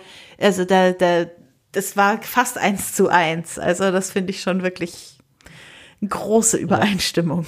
Kann ich kurz den einen Vergleich ziehen? Also, wenn, wenn ich mal überlege, was so der Umgang mit Trauer und Trauma ist, also da finde ich, wird das in, in The Land Before Time sehr viel besser irgendwie behandelt und aufgegriffen, weil in, in König der Löwen ist das ja eigentlich wirklich nur ja, dein Vater ist gestorben und du hast jetzt so ein Trauma, naja, ähm, afrikanische Catchphrase und Verdrängung und gut ist. Und das passiert eben hier nicht, dass das einfach verdrängt wird. Ja, naja, wobei Simba ja schon auch äh, von Nala dann vorgeführt kriegt, dass Hakuna Matata nicht reicht, um die Probleme zu beheben. Ähm, aber ich würde da durchaus dir zustimmen, dass dieser Film hier da viel mehr Wert darauf legt, wie man tatsächlich damit umgehen kann. Also nicht nur den falschen Umgang kritisiert. Ja. Äh, jetzt haben wir gesagt, quasi mit der Trauer und dem da fliehen müssen, ist es eher ein dunkler Film. Ähm, der hat ja aber durchaus auch einige äh, Comic Relief, Auflockerungsszenen zwischendurch. Äh, Erik, wie, wie findest du die so eingebaut? Ja, also als Kind haben mir die Spaß gemacht und jetzt fällt es mir aber halt schon auf, dass die, dass die wirklich so da sind, um, um da, wenn du irgendwie den, den Bild auf eine, den Film auf einer Zeitlinie vorstellst, der grau und schwarz und düster ist, dass da ein paar Farbsprengsel immer wieder sind. Und die sind auch zeitlich ziemlich genau da gesetzt, wo es wo es gerade wieder die Story wieder ein besonderes Tief hat. Also zum Beispiel nachdem nachdem Littlefoot hier das mit seiner Mutter war und er diesen alten Grumpy, diesen Boomer Opa Dino getroffen hat, dann und dann so traurig da liegt, dann kommt halt das so eine lustige Szene mit so einem Ast, wo eine Kirsche dran hängt und so kleinen Fliegern, die sich da so ein bisschen drum drum zanken und, und so verschiedene lustige Sachen machen, mit von wegen zwei ziehen da hin und her und dann kommt ein dritter und stiehlt sich das weg und, und das wird aber dann quasi dann fällt die, die Kirsche runter und alle gucken so traurig hinterher und aber das wird dann quasi gebrochen dadurch, dass, dass dann die Mutter aus dem Bau kommt und ein großes Blatt hat, wo ganz viele Kirschen drauf sind, dass jeder eins haben kann und genau. Und dann früher nochmal, bevor das Ganze losgeht, gibt es natürlich noch diese Froschszene zum Beispiel, wo ja, wo, wo Littlefoot das ich glaube, das erste oder das zweite Mal auf Zera trifft und sie dann so mit so einem Frosch spielen, der sich so in, der sich so in so Blasen, in so einem Sumpf in so Blasen widerspiegelt. Das finde ich auch ist echt niedlich gemacht, wie sie da hin und her hopsen und dann immer der Frosch und so und dann dann ist es aber doch wieder bloß eine Blase und sie versuchen den halt zu fangen und das finde ich echt niedlich gemacht. Ich habe ja persönlich nichts gegen solche Comic Relief Szenen. Ich bin ja auch oft, wenn wir irgendwelche Diskussionen über die Balancierung des Humors in irgendwelchen Filmen, die sonst eher ernst sind, äh, haben, die, die sagt, ach, das ist eigentlich ganz okay, dass es da auch die humorvollen Szenen gibt. Ich freue mich eigentlich, wenn ich zwischendurch auch mal lachen darf und wieder irgendwie zurückgeholt werde. Und also tatsächlich, du hast ja auch noch mal gesagt, als Kind fandest du die witzig. Ich glaube, ich als Kind fand ich die mega witzig. Also diese diese Kirschenszene, sie ist ja so albern eigentlich, aber das ist so richtig, das ist fast so Loriot-esker Humor auf äh, auf Zeichentrick gebannt. Heute spricht mich halt eher der Sprachhumor von Petri und so an. Mm, und ja. Das ich gefliegt. Nein, du gefallt. Ich geflügt. Apropos Flieger, Faller, Langhals, Scharfzahn, äh, äh, Hor Dreihorn, ähm, das ist ja vielleicht auch noch mal ein Thema, was dieser Film aufmacht, nämlich dass es da ja so gewisse Vorurteile immer gegenüber den anderen Dinosaurierrassen gibt, beziehungsweise Abgrenzungsmechanismen, würde ich es mal sagen. Also, wenn Cera sagt, ein Dreihorn muss sich nicht von einem Langhals helfen lassen oder Langhälse fressen immer uns Dreihörnern das Essen weg und solche Sachen. Ja. Ähm, das finde ich eigentlich auch äh, nochmal ganz charmant eingebracht, weil das natürlich darüber äh, sich runterbrechen lässt auf das Leben irgendwie von so einem Kind, dass man nicht so viele Vorurteile gegenüber anderen Kindern haben soll, äh, darüber, wo sie herkommen und was sie irgendwie sind. Das ist jetzt natürlich nicht ausufernd ausformuliert in diesem Film, dass ich sagen würde, boah, da hat der Film echt Tiefe, aber immerhin ansprechen tut der Film es schon und macht es dann eigentlich auch ganz charmant. Ja, ich finde schon, der der spricht da, ich finde schon, der spricht das an, auch mit dem, mit diesen Sprüchen, die da halt in die Kinder reinge, reingelegt werden, die erst zusammenspielen und dann kommt der Vater an und sagt, ein Dreihorn spielt nur mit anderen Dreihörnern und dann sieht man wirklich, wie, wie das, wie das dann quasi auf die nächste Generation übertragen wird und dann sagt Cera halt auch, ein Dreihorn spielt nur mit anderen Dreihörnern. Mhm. Oder, oder dann auch, wo Littlefoot anfängt zu fragen und, und die Mutter hat auch, der Mutter hat auch einfach nur einfällt. Ja, so ist es immer schon gewesen. Ich finde aber, das ist so ein bisschen, äh, da merkt man halt, dass es halt die Diskussion von 1988 widerspiegelt. So nach dem Motto, na, wenn wir uns alle zusammenreißen, dann haben wir uns alle lieb und man muss doch nur die anderen Leute kennenlernen. Und ähm, äh, so nach dem Motto, äh, ich sehe keine Rassen, ich sehe nur in diesem Fall Dinosaurier. Ähm, äh, also so, sowas würde man wahrscheinlich heute, also da will, sehe ich, das wäre, was am meisten heute sich verändern würde. Das, da ist man heute auch auf, sag ich mal, Studioebene, so wenn der große Studioboss irgendwas entscheiden, schon ein bisschen weiter, glaube ich. Du meinst, dass man da nochmal strukturelle ja, genau. äh, Ungleichheit, die auch mit diesen, mit der Herkunft oder so einhergeht, ja. aufgreifen würde und nicht nur, ja. da gibt es halt die einen und die anderen. Genau, so nach dem Motto, wir müssen uns alle nur vertragen und dann mm, geht das schon. Mm. Genau, heutzutage würde man, glaube ich, dann auch wirklich, was du schon vorhin angesprochen hast, mit der strukturellen Ungleichheit, dass zum Beispiel die Langhälse einfach an Blätter rankommen, wo andere einfach nicht rankommen. Ja. Dass da ja schon was da ist. Mhm, habt ihr recht. In, gerade in der Szene hätte sich das super angeboten.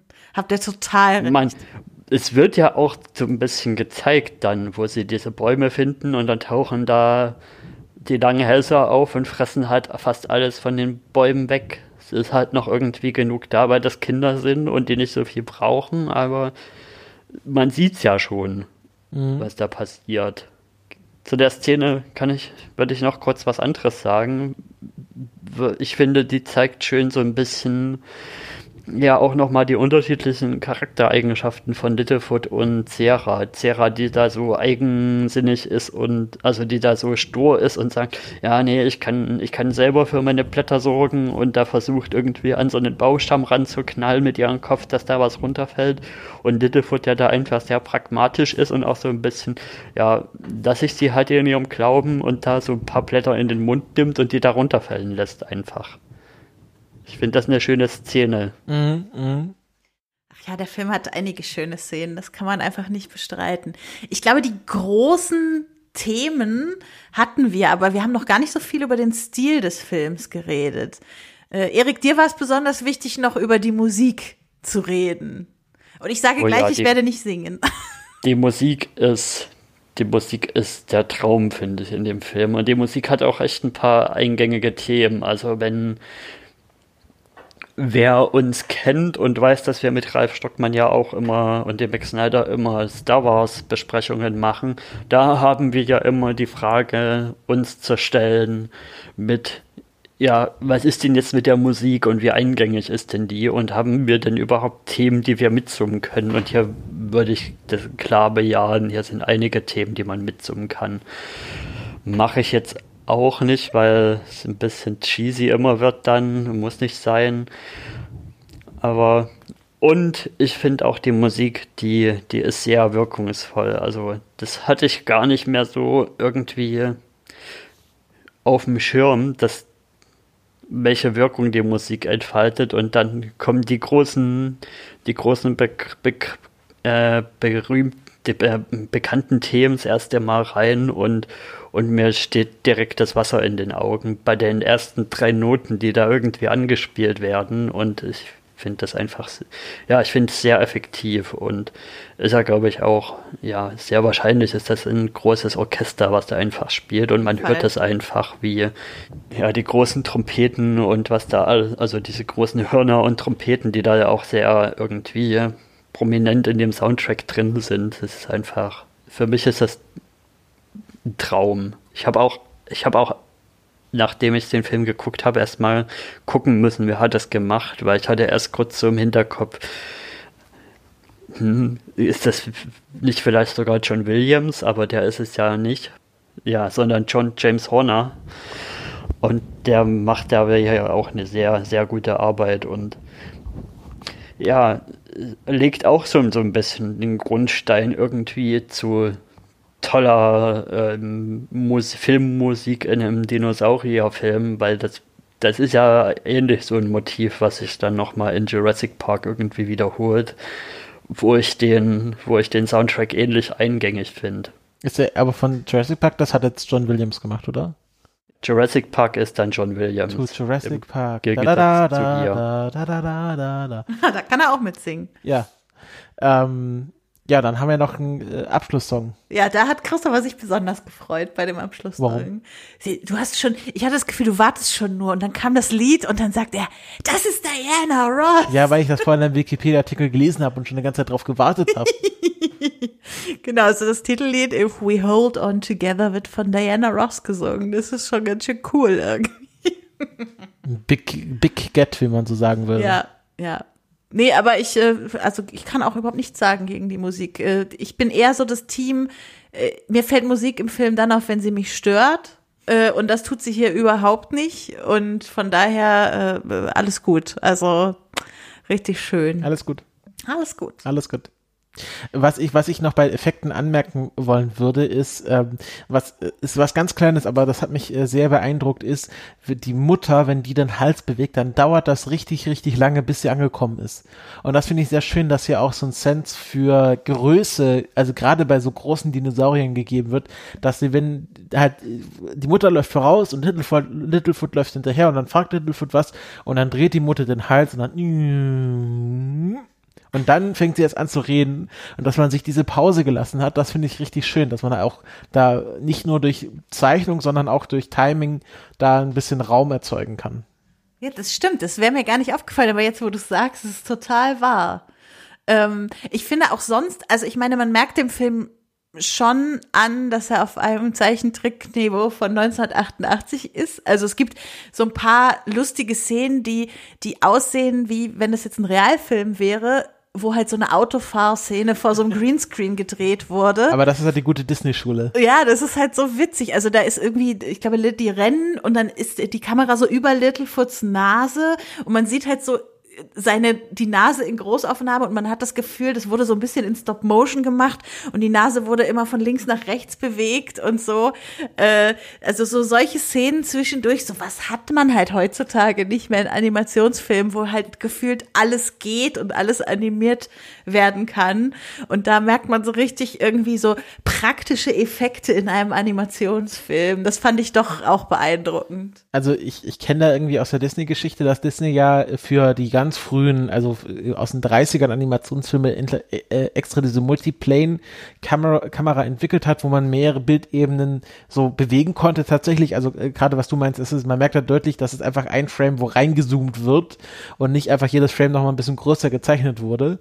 Und ähm, das finde ich sehr spannend. Da merkt man halt auch so ein bisschen, dass da Don Bluth irgendwie durch die harte Disney-Schule gegangen ist und da quasi da sein Handwerk gelernt hat und das halt dann mitgenommen hat zu diesem Film.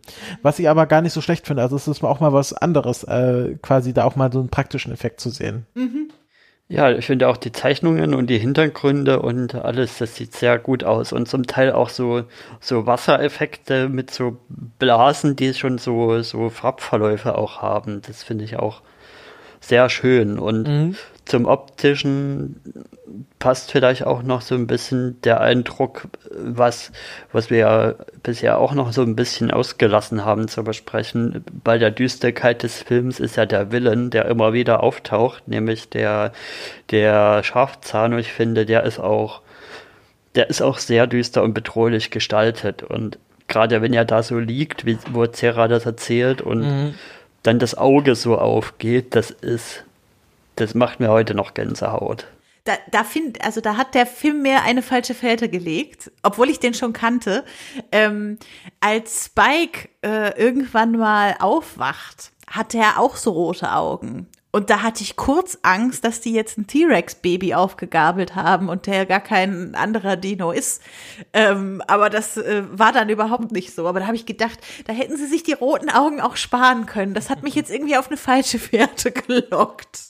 Was ich aber auch sehr schön finde, ist, wie sie, wie sie sich Mühe gegeben haben, so, also der Film hat ja wenig so mit Farbe am Hut, ähm, aber dafür haben sie sich sehr viel Mühe gegeben, so verschiedene Gesteinsformationen sehr detailliert zu zeichnen. Und dann gibt's halt Geröll und dann gibt's so Steinberge und Täler und Schluchten und Sümpfe und wie quasi, wie sie doch dann diese triste Umgebung sehr kreativ umgesetzt haben. Und es ist nicht immer nur in trockener Wald und Sand und Boden, sondern man merkt halt richtig, hier sind wirklich so Gesteinsformationen und man hat sich mal so angeschaut, wie sieht denn das aus, wenn da so die, die, die Schluchten sich aufreißen und wie, wie bewegt sich denn so ein Geröll, wenn es halt rutscht. Und da merkt man schon, dass sie sich da sehr viel Mühe gegeben haben, einfach mit dem, was sie dann haben, auch kreativ zu arbeiten. Äh, ich habe noch einen kleinen Punkt, der mir noch, der mir noch auffällt. So ein bisschen ist, fällt schon auf irgendwie, dass das Color Grading irgendwie zwischendrin so ein bisschen wechselt. Also ich finde, die Figuren sind nicht ganz konsistent in ihrer Farbpalette. Also am, am auffälligsten finde ich das. Am auffälligsten finde ich das bei Petri, der ja. zum Teil eher so bräunlich wirkt und dann manchmal aber wieder so dunkelviolett. Und ähnlich bei Littlefoot, der manchmal so bräunlich-grünlich, der kann von bräunlich-grünlich bis zu auch so eher violett-lila gehen. Ist fast schon wie so ein Loriot-Sketch. Meine Lieblingsfarbe ist grau. So ein Stein, warmes Betongrau. Nee, ich finde aber, ich finde, das ist, das zeichnet auch den Stil der Zeit aus, dass da quasi sich, wenn quasi die Lichtstimmung sich verändert, die, die ganze Farbpalette sich von Figuren verändern kann. Also das würde ich eher als Stilelement erkennen, als äh, dass da jemand beim Color Grading nicht aufgepasst hat. Äh, bevor wir zu irgendwelchen Abschlussempfehlungen oder Nicht-Empfehlungen für diesen Film kommen, äh, gehen wir vielleicht noch mal ganz kurz auf die Nachfolger ein, mhm. äh, die äh, wir ganz am Anfang schon angesprochen haben. Es gibt 13 Direct-to-Video-Fortsetzungen und eine Serie, ähm, an denen weder Don Bluth noch sein Animationsstudio, noch Steven Spielberg oder George Lucas in irgendeiner Art und Weise beteiligt gewesen wären. Ähm, ich höre oft, äh, das ist jetzt Hörensagen, dass die nicht annähernd so zu empfehlen sind wie das Original sozusagen. Ähm, ihr, die da das ein oder andere von gesehen habt, möchtet ihr euch dazu äußern? Ich fand, als Kind fand ich die gut. Ja, fand ich auch gut als Kind. Heute würde ich sie wahrscheinlich auch anders bewerten. Aber ich fand, ja, ich fand, die haben, die hatten so ein paar auch schöne Sachen. Also die sind zum Teil auch ein bisschen Musical-ähnlicher, äh, artiger, wenn, weil, wie ich dem äh, in Erinnerung habe, in dem Sinne, dass da auch gesungene Lieder stattfinden. Mhm. Und was ich ja schon erzählt hatte, irgendwie, es gibt auch ein paar Stories von diesen, wo sie einfach Abenteuer im großen Tal erleben, dann, die, die sich mir als dann doch irgendwie mit einer schönen Moral irgendwie im Hinterkopf reingesetzt hatten. Also zum Beispiel das mit dem, wo dann wirklich ein halt ein Schafzahnjunges auftaucht und die dann merken, hey, der ist ja jetzt da doch nicht böse, der ist ja auch eigentlich nur so wie wir und oder genau eben die eine Folge, der, der eine Film, wo sich Spike halt entscheiden muss, gehe ich jetzt mit den anderen Dornenschwänzen mit oder bleibe ich jetzt bei meiner Adoptivfamilie und so. Das fand ich auch schön gemacht. Boah, du hast ja richtig intensive Erinnerungen daran. Ja, Erik ist hier, ist hier Land, der, bald kommt der Land Before Time Podcast.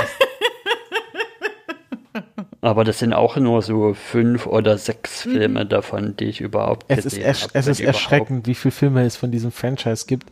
Dann, genau, und dann gab es noch ein Videospiel für PC und Game Boy Color und Game Boy Advance und Playstation. Das gehört ja dann auch dazu. Wenn man schon so ein ja. Franchise macht, dann, dann auch noch die Spiel, die Videospiele dazu.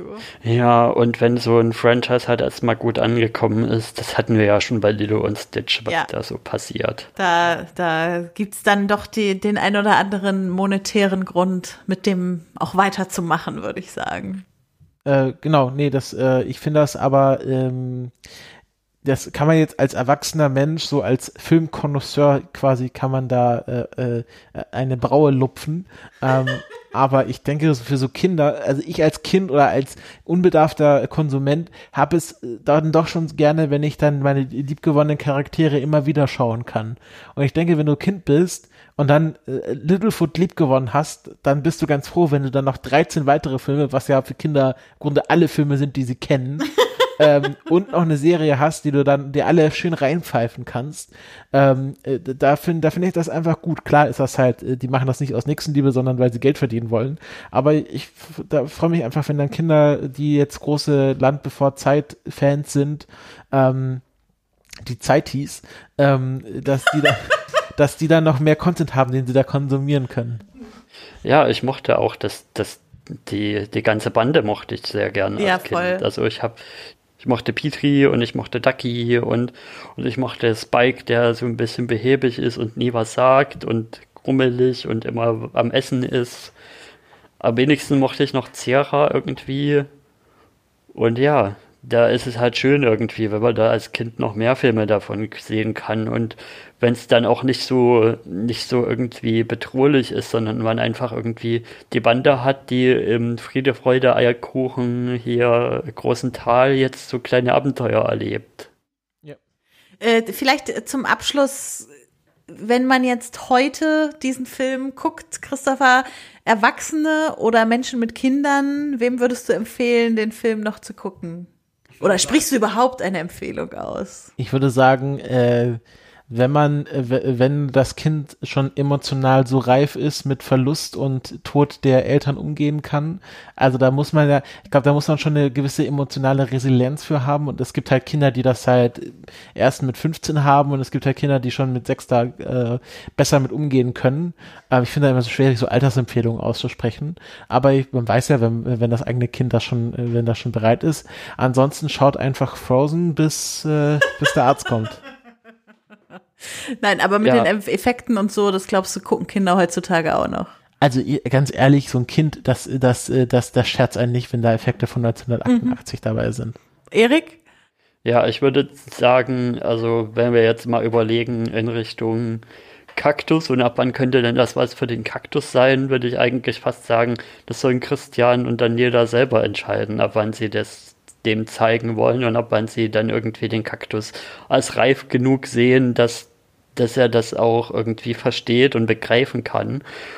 Ja, ich glaube, ja, wie gesagt, das ist, wie ihr schon gesagt habt, das ist irgendwie schon ein sensitives Thema und da sollte das Kind schon irgendwie entsprechend alt genug sein oder halt man sich dann danach noch mit dem Kind auseinandersetzen irgendwie, was, was man da gesehen hat und auf der anderen Sicht als Erwachsener, wenn man den Film noch nicht gesehen hat, ich finde den, man sollte sich den Film mal angucken, einfach aus, ja, aus filmhistorischer Sicht und was, was das so für, für, für, für filmhistorisch und für äh, Zeichentrickfilm auch so bedeutet. Ja, gerade für die, für die Geschichte des Animationsfilms denke ich schon, dass das ein, ein, ein, wichtiger Film war, wo man ja auch gesehen hat, der hat jetzt auch irgendwie hier äh, König der Löwen beeinflusst und so.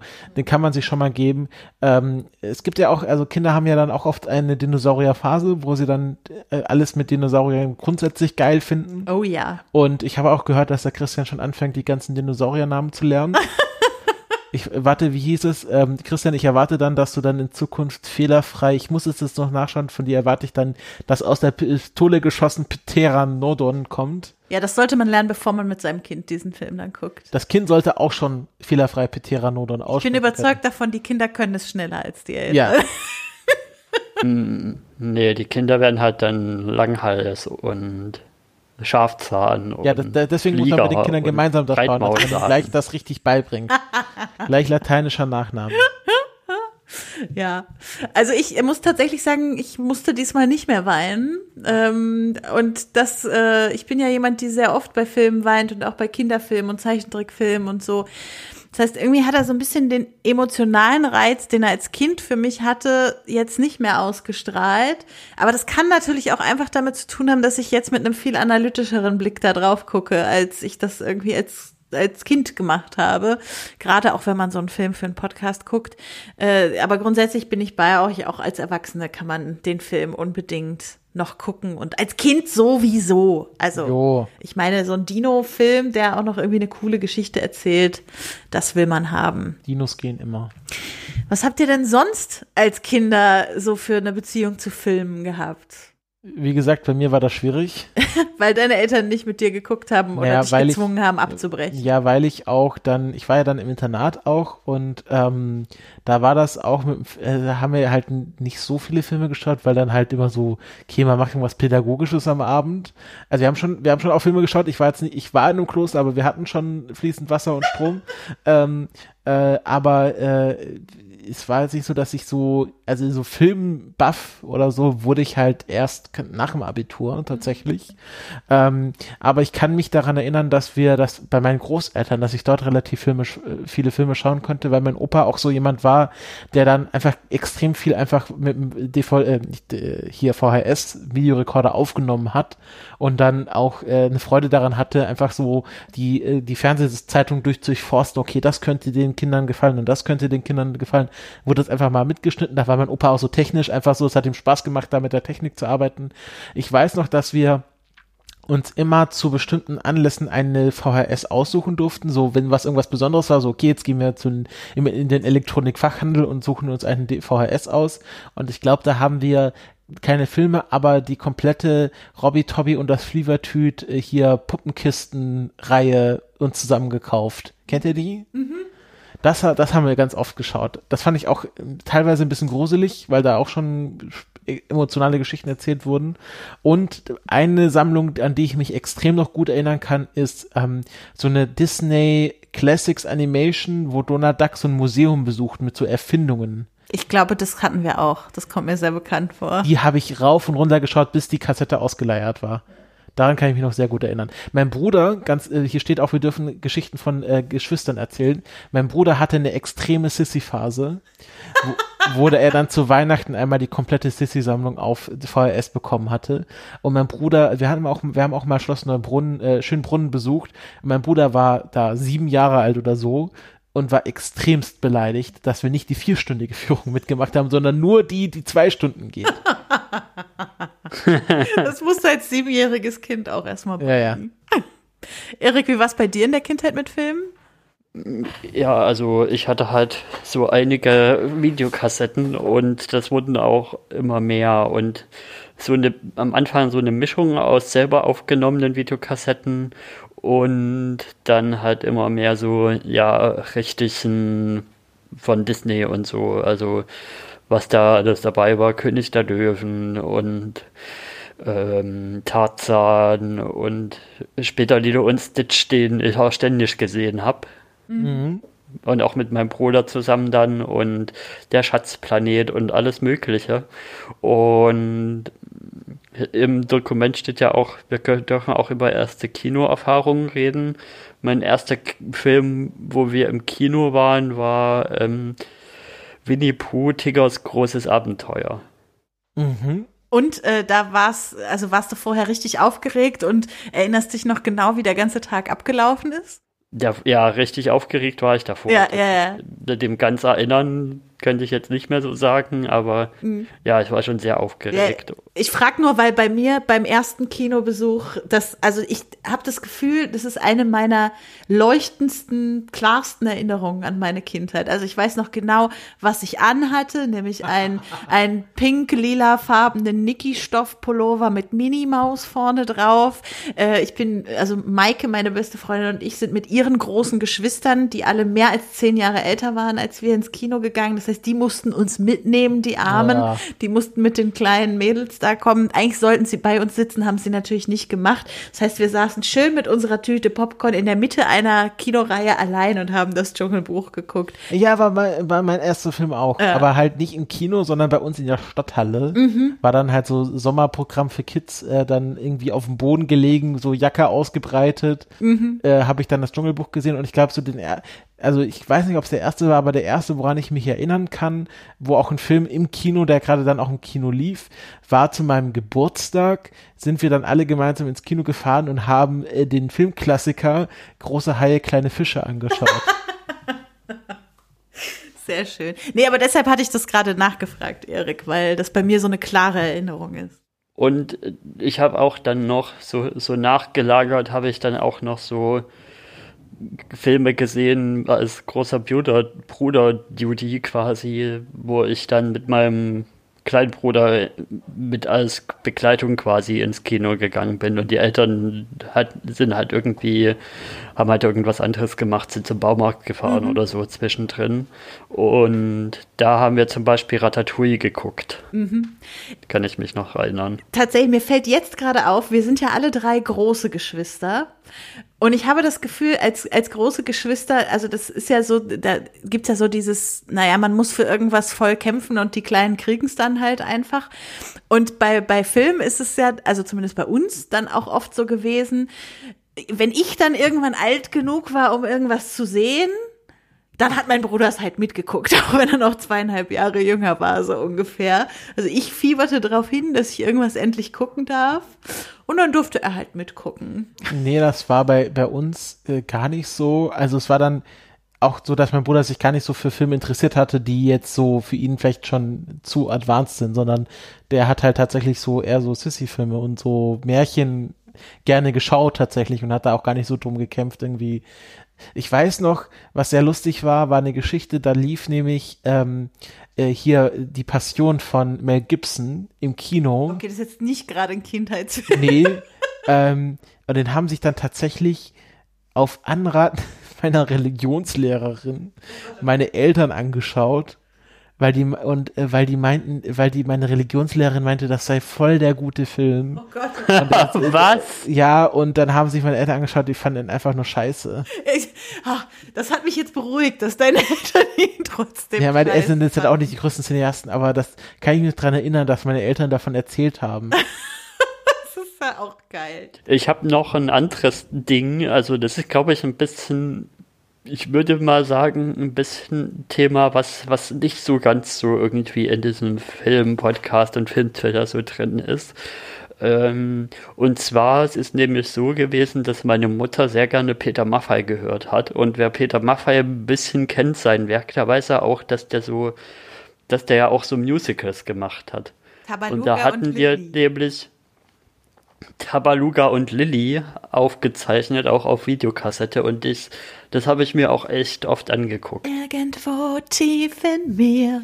Ich habe, ich habe, äh, das Musical habe ich nie gesehen, aber ich habe die Serie rauf und runter geschaut. Bin ich ein Kind gehabt? Ich kenne nur noch Tabaluga TV. Das war dann so eine Spielshow nee, für Kinder ich, wie der ja, Disney Tabaluga Club. TV. Tabaluga genau. TV fand ich immer kacke, aber die, die Tabaluga-Serie ähm, war, fand ich immer geil, weil Arctus hatte da so geile Maschinen immer. Und ich war schon als Kind immer sehr von Maschinen angetan und so Technik und so. Das fand ich immer geil. Ich war immer auf Arctus Seite. Tut mir leid. Ja, die Zeichentrickserie war auch schon toll, aber ursprünglich hat, waren halt wirklich dieses dieses Musical, was ja wirklich in der Halle quasi aufgezeichnet Mm, ja. wurde, mit, mit, mit so zwei kleinwüchsigen SchauspielerInnen, die dann in dem Tabaluga-Kostüm drin waren und sich abgewechselt haben und so. Und ja, halt immer Lieder und dann wieder ein bisschen Story und wieder Lieder. Und das ist ja auch ein Ding, was aus mehreren Geschichten, Versatzstücken zusammengesetzt ist. Es gibt ja auch noch diese, diese Hörspielkassetten, die auch eine Geschichte erzählen. Da hatten da hatten wir auch eine, genau. Ich glaube, ja, genau. Tabaluga und auf der Reise nach der Vernunft oder so, wie die sie hieß, die. Und genau, daraus sind halt auch ein paar Lieder mit drin. Also bei mir, ich bin ja hier die Älteste in der Runde. Und äh, also bei mir spielte Astrid Lindgren-Filme eine unfassbar große Rolle in der, in der Kindheit. Das waren bei uns die selbst aufgenommenen. Also so, ich glaube, wir hatten alle Folgen Ferien auf Saltkrokan mit äh, Bootsmann, dem Bernhardiner. Und wer mich kennt, weiß, dass ich einen sehr großen Bernhardiner-Fimmel habe. Er könnte äh, damit losgegangen sein. Vielleicht auch erst mit einem Hund namens Beethoven, auch ein wunderbarer Kindheitsfilm von mir. Ich kann das beides heute nicht mehr gucken, ohne laut zu quieken, wenn ich die, die Bernhardiner sehe. Also das ist wirklich ähm, irgendwie so ein Spleen. Nee, und ansonsten, also Ronja Räubertochter und so, diese ganzen Astrid Lindgren-Filme, Pippi Langstrumpf, ich habe, glaube ich, alle Pippi Langstrumpf-Filme. Michel aus Lönneberger wird bis heute bei uns jedes Weihnachten geguckt. Es gibt in meiner Familie keinen Heiligabend, ohne dass Michel da war. Also diese Astrid Lindgren-Verbundenheit ist äh, immer noch sehr groß in mir und zum Glück ist vieles davon auch, also wir haben neulich mal äh, Ronja Räubertochter hier im Kino gesehen und man hat ja dann immer irgendwie Angst, dass die eigenen Kindheitsfilme zerstört werden, wenn man sie heute aus einer emanzipatorischen Sicht anguckt. Und das ist zum Beispiel bei Ronja Räubertochter zum Glück überhaupt nicht so. Der ist, äh, glaube ich, emanzipatorischer, als viele Jugendfilme es heute irgendwie sind. Mhm. Aber das sind doch alles so Realfilme. Ja, das stimmt. Ich, ich habe, das heißt nicht, dass ich gar keinen Zeichentrick gesehen habe. Also so, keine Ahnung, wie gesagt, Dschungelbuch, erster Kinofilm oder ähm, König der Löwen und Pocahontas habe ich auch alles im Kino gesehen. Äh, weiß ich, Pocahontas weiß ich noch ganz genau, dass mein Vater danach mit mir sehr ernste Gespräche darüber geführt hat, weil das, glaube ich, einer der ersten Kinderfilme ohne Happy End ja ist äh, weil sie halt nicht am Ende zusammen sind, sondern er wegen seiner Verletzungen abtransportiert werden muss, zurück nach England. Und natürlich auch ein total problematischer Film aus heutiger Sicht, aber ich weiß noch, dass die Eltern damals sehr ernste Gespräche mit den Kindern geführt haben, weil es kein Happy End gab und sie fühlen wollten, wie es uns so ging. Und auf jeden Fall meine meistgesehene Videokassette, äh, äh, das hatten wir jetzt auch schon öfter, war äh, Schweinchen Babe. Die, die, also, äh, wenn es um Mitsprechen können und so geht, da wäre Schweinchen Babe zu der Zeit äh, das gewesen, was heute wahrscheinlich Frozen bei den Kindern ist. Also ich, jeden dritten Tag hätte ich das gucken können. Also das war wirklich, ja, ein großes Ding. Und ansonsten waren Filme halt Belohnung irgendwie in der Zeit. Also man durfte ja nicht jeden Tag einen Film gucken, sondern das hat man halt mal äh, so am Freitagabend oder wenn die Eltern nicht da waren oder äh, so, wenn man irgendwie einen guten Tag hatte, dann durfte man abends einen Film gucken oder so. Also das ist bei mir auf jeden Fall auch damit verknüpft, dass es immer eine besondere Situation war, wenn man einen ganzen Film gucken durfte und nicht nur eine Episode von irgendeiner Serie. Außer natürlich bei Oma und Opa, da durfte man immer mehr Ja. gucken. Da durfte man Darkwing, Dark- Darkwing Duck schauen und Tuck essen. Toffifee, Bei- bei uns waren es Toffifee. Bei mir war es, bei mir war es so, dass ich, ich glaube heutzutage würde man schon sagen, recht, relativ früh, also irgendwann im Grundschulalter, glaube ich, einen eigenen Fernseher geschenkt gekriegt habe fürs Zimmer und, und dann eben auch Videorekorder dazu. Also unten drunter der alte ausrangierte, der halt genauso gut funktioniert hat und Mhm. Da habe ich dann halt immer entweder Super RTL geguckt oder Filme oder Kika. Kika Ja. natürlich auch gerne, wenn Nils Holgersson oder ähm, Holgersson, Heidi oder Heidi. nicht Dass die auch mal mit dem Namen anfangen müssen, die Titelsongs. Oder was, was lief da noch? Nils Holgersson, Heidi, irgendwas. Ich habe immer Schloss Einstein auf Kika. Vicky und die starken Männer. Hey, Hey, hey, hey, Vicky. Vicky. Hey, Vicky, hey. Wir werden doch noch Musikpodcast, ich sehe das schon. Ähm, äh, bei mir, meine Eltern hatten so ein bisschen äh, das Chaotic Evil gehen, was den Fernseher im eigenen Kinderzimmer anging. Ich, den hatte ich so, ich glaube, als ich aufs Gymnasium gekommen bin, war es nämlich so, meine Großeltern hatten sehr lange einen Fernseher im Wohnzimmer und dann einen klitzekleinen Nokia-Fernseher ähm, im Esszimmer. Und äh, irgendwann haben wir dann diesen klitzekleinen Nokia-Fernseher. Also das war wirklich, also es ist kleiner als so ein 13 Zoll MacBook oder so. Also und dann 4 zu 3. Ähm, und halt wiegt, wiegt halt eine halbe Tonne. ähm, und äh, äh, den haben wir bekommen, aber den mussten mein Bruder und ich uns teilen. Und dann hatten wir den auf so ein Rollgestell gesetzt und dann wurde immer quasi ausdiskutiert, okay, heute krieg ich ihn, morgen kriegst du ihn, nein, ich würde gerne aber morgen das schauen, okay, dann krieg ich ihn zwei Tage hintereinander. Und da hatten wir ein ausgeklügeltes System, hat natürlich nicht immer hundertprozentig funktioniert. Und den, Fer den Fernseher, glaube ich, haben wir irgendwann weggetan, aber das ist halt wirklich so ein, also ich glaube, der Fernseher war 40 Jahre alt oder so, dass der überhaupt schon Farbe hatte, war erstaunlich. ähm, und äh, dann hatte ich ganz kurz einen anderen und dann war ich ja lange im Internat und da gab's ja eh, gab's ja eh kein, kein fließend Wasser und von dem her ähm, hatte ich dann, ähm, hatte ich dann in meiner ersten Studentenbude hatte ich dann auch lange keinen Fernseher, einfach weil ich dann alles über den Laptop geschaut habe und so war das dann bei mir. Natürlich auch noch so, so eine tolle Kika-Serie, Gloria und ihre Familie, kennt ihr die? Was? Das sagt mir gar nee. nichts. Die war echt toll, das ist, das gegenüber so eine so eine Familie, die halt eher nicht so reich ist, also nicht so, nicht so wohlhabend ist und mit ihren, mit so reichen Nachbarn und so schnöseligen Nachbarn und die, die, das sind, die haben halt beide Tochter gehabt und die, die erleben dann immer so verschiedene Abenteuer und das, das hat auch so einen schönen Titel, so ein schönes Titellied gehabt, wo es so drin vorkommt. Und mit nix geht es, auch das ist gut so. Ich kenne ja, kenn ja noch die Pfefferkörner. Natürlich. Ja, Mit Fiete. Gangster, Gauner und Verbrecher. Mit Fiete. Mhm. Ich glaube, wir fasern ein bisschen aus ja. und äh, wir haben dir, lieber Christian, ein großes Paket an Hausaufgaben für deine Elternzeit gepackt, also an Filmen und Serien, in die du mal reingucken könntest, um zu schauen, ob das was für den Kaktus sein könnte. Ähm, wir hoffen, wir haben die Elternzeitvertretung äh, einigermaßen ähm, gut hinter uns gebracht und äh, euch, liebe Hörende da draußen, darüber vertröstet, dass Christian noch eine Weile nicht selber hier zu hören sein wird. Ähm, und zum Abschluss ähm, würde ich sagen, können wir alle noch mal sagen, wo man uns so findet in diesem Internet, falls ihr uns jetzt ähm, Feedback geben wollt. Wir lesen natürlich auch die Kommentare hier bei Christian im Blog, wenn ihr was schreibt, aber falls ihr uns selber was sagen wollt, Christopher, wo findet man dich so in diesem Internet? Ja, eigentlich am besten auf Twitter Twitter unter vanilla-chief. Und dich, Erik? Ich bin auf Twitter der at mr-erik-s und Erik mit C. Äh, mich findet man bei Twitter und äh, Instagram unter genderbeitrag. Und wo ist da der Unterstrich? Da ist kein Unterstrich. Ist fantastisch, oder? Ja. Ich habe es geschafft, einen Namen zu wählen, der keinen Unterstrich hat. Das sagt sich einfach besser, wenn man in so Podcasts zu Gast ist, als hätte ich es damals schon gewusst, dass ich mal Podcasterin werden würde wir sollen ja noch mal ordentlich Werbung machen mhm. zum Abschluss. Und das würde ich jetzt auch noch mal nutzen wollen, um den Teaser für unsere nächste Folge zu bringen, was wir dann da inhaltlich so machen. Einfach für Leute, die, die sich mit den Themen vielleicht so ein bisschen interessieren.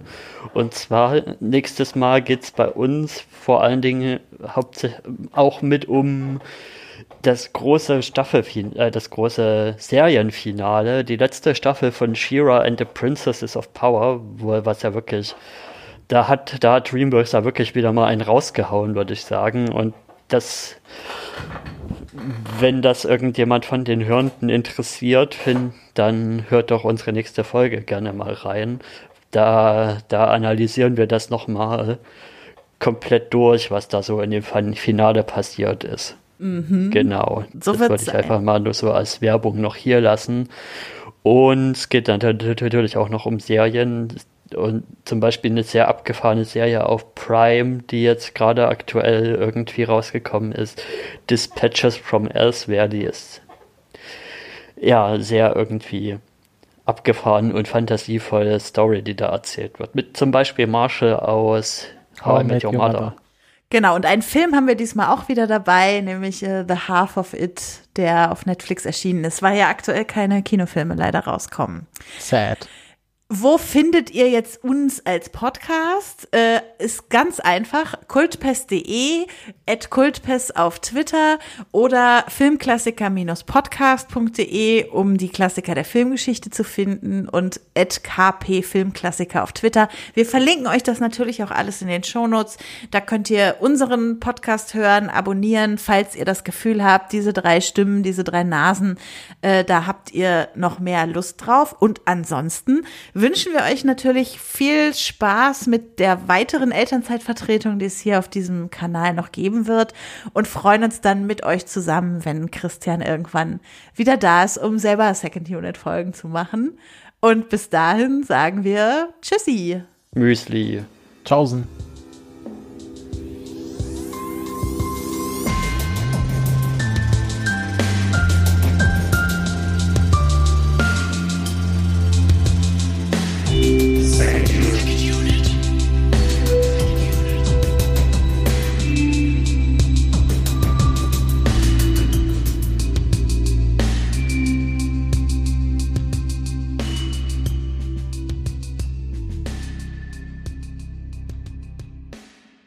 Glaube, bei der Second Unit gibt es keine Outtakes. Dann machen wir Egal, ist unsere, unsere Elternzeitvertretung. Ja. Man kann ja einfach sagen hier, man kann es ja einfach erklären, Ein Witz erklären ist gut. dass wir jetzt hier da sind und Look at, look at, nun mal look at me, Outtakes I'm the machen. podcaster now. Kultpest Elternzeitvertretung ohne Outtakes ist nicht. Outtakes gehört dazu. Und wir müssen, Nee, wir, wir, wir müssen es dann, aber wenn schon, müssen wir es auch, müssen wir es auch Second Unit Style machen. Das heißt, wir schneiden das nicht hinten ran, sondern wir geben das Ding natürlich dem Christian als extra, als extra File und dass er das schön in die Patreon-Onlys reinlädt, ne?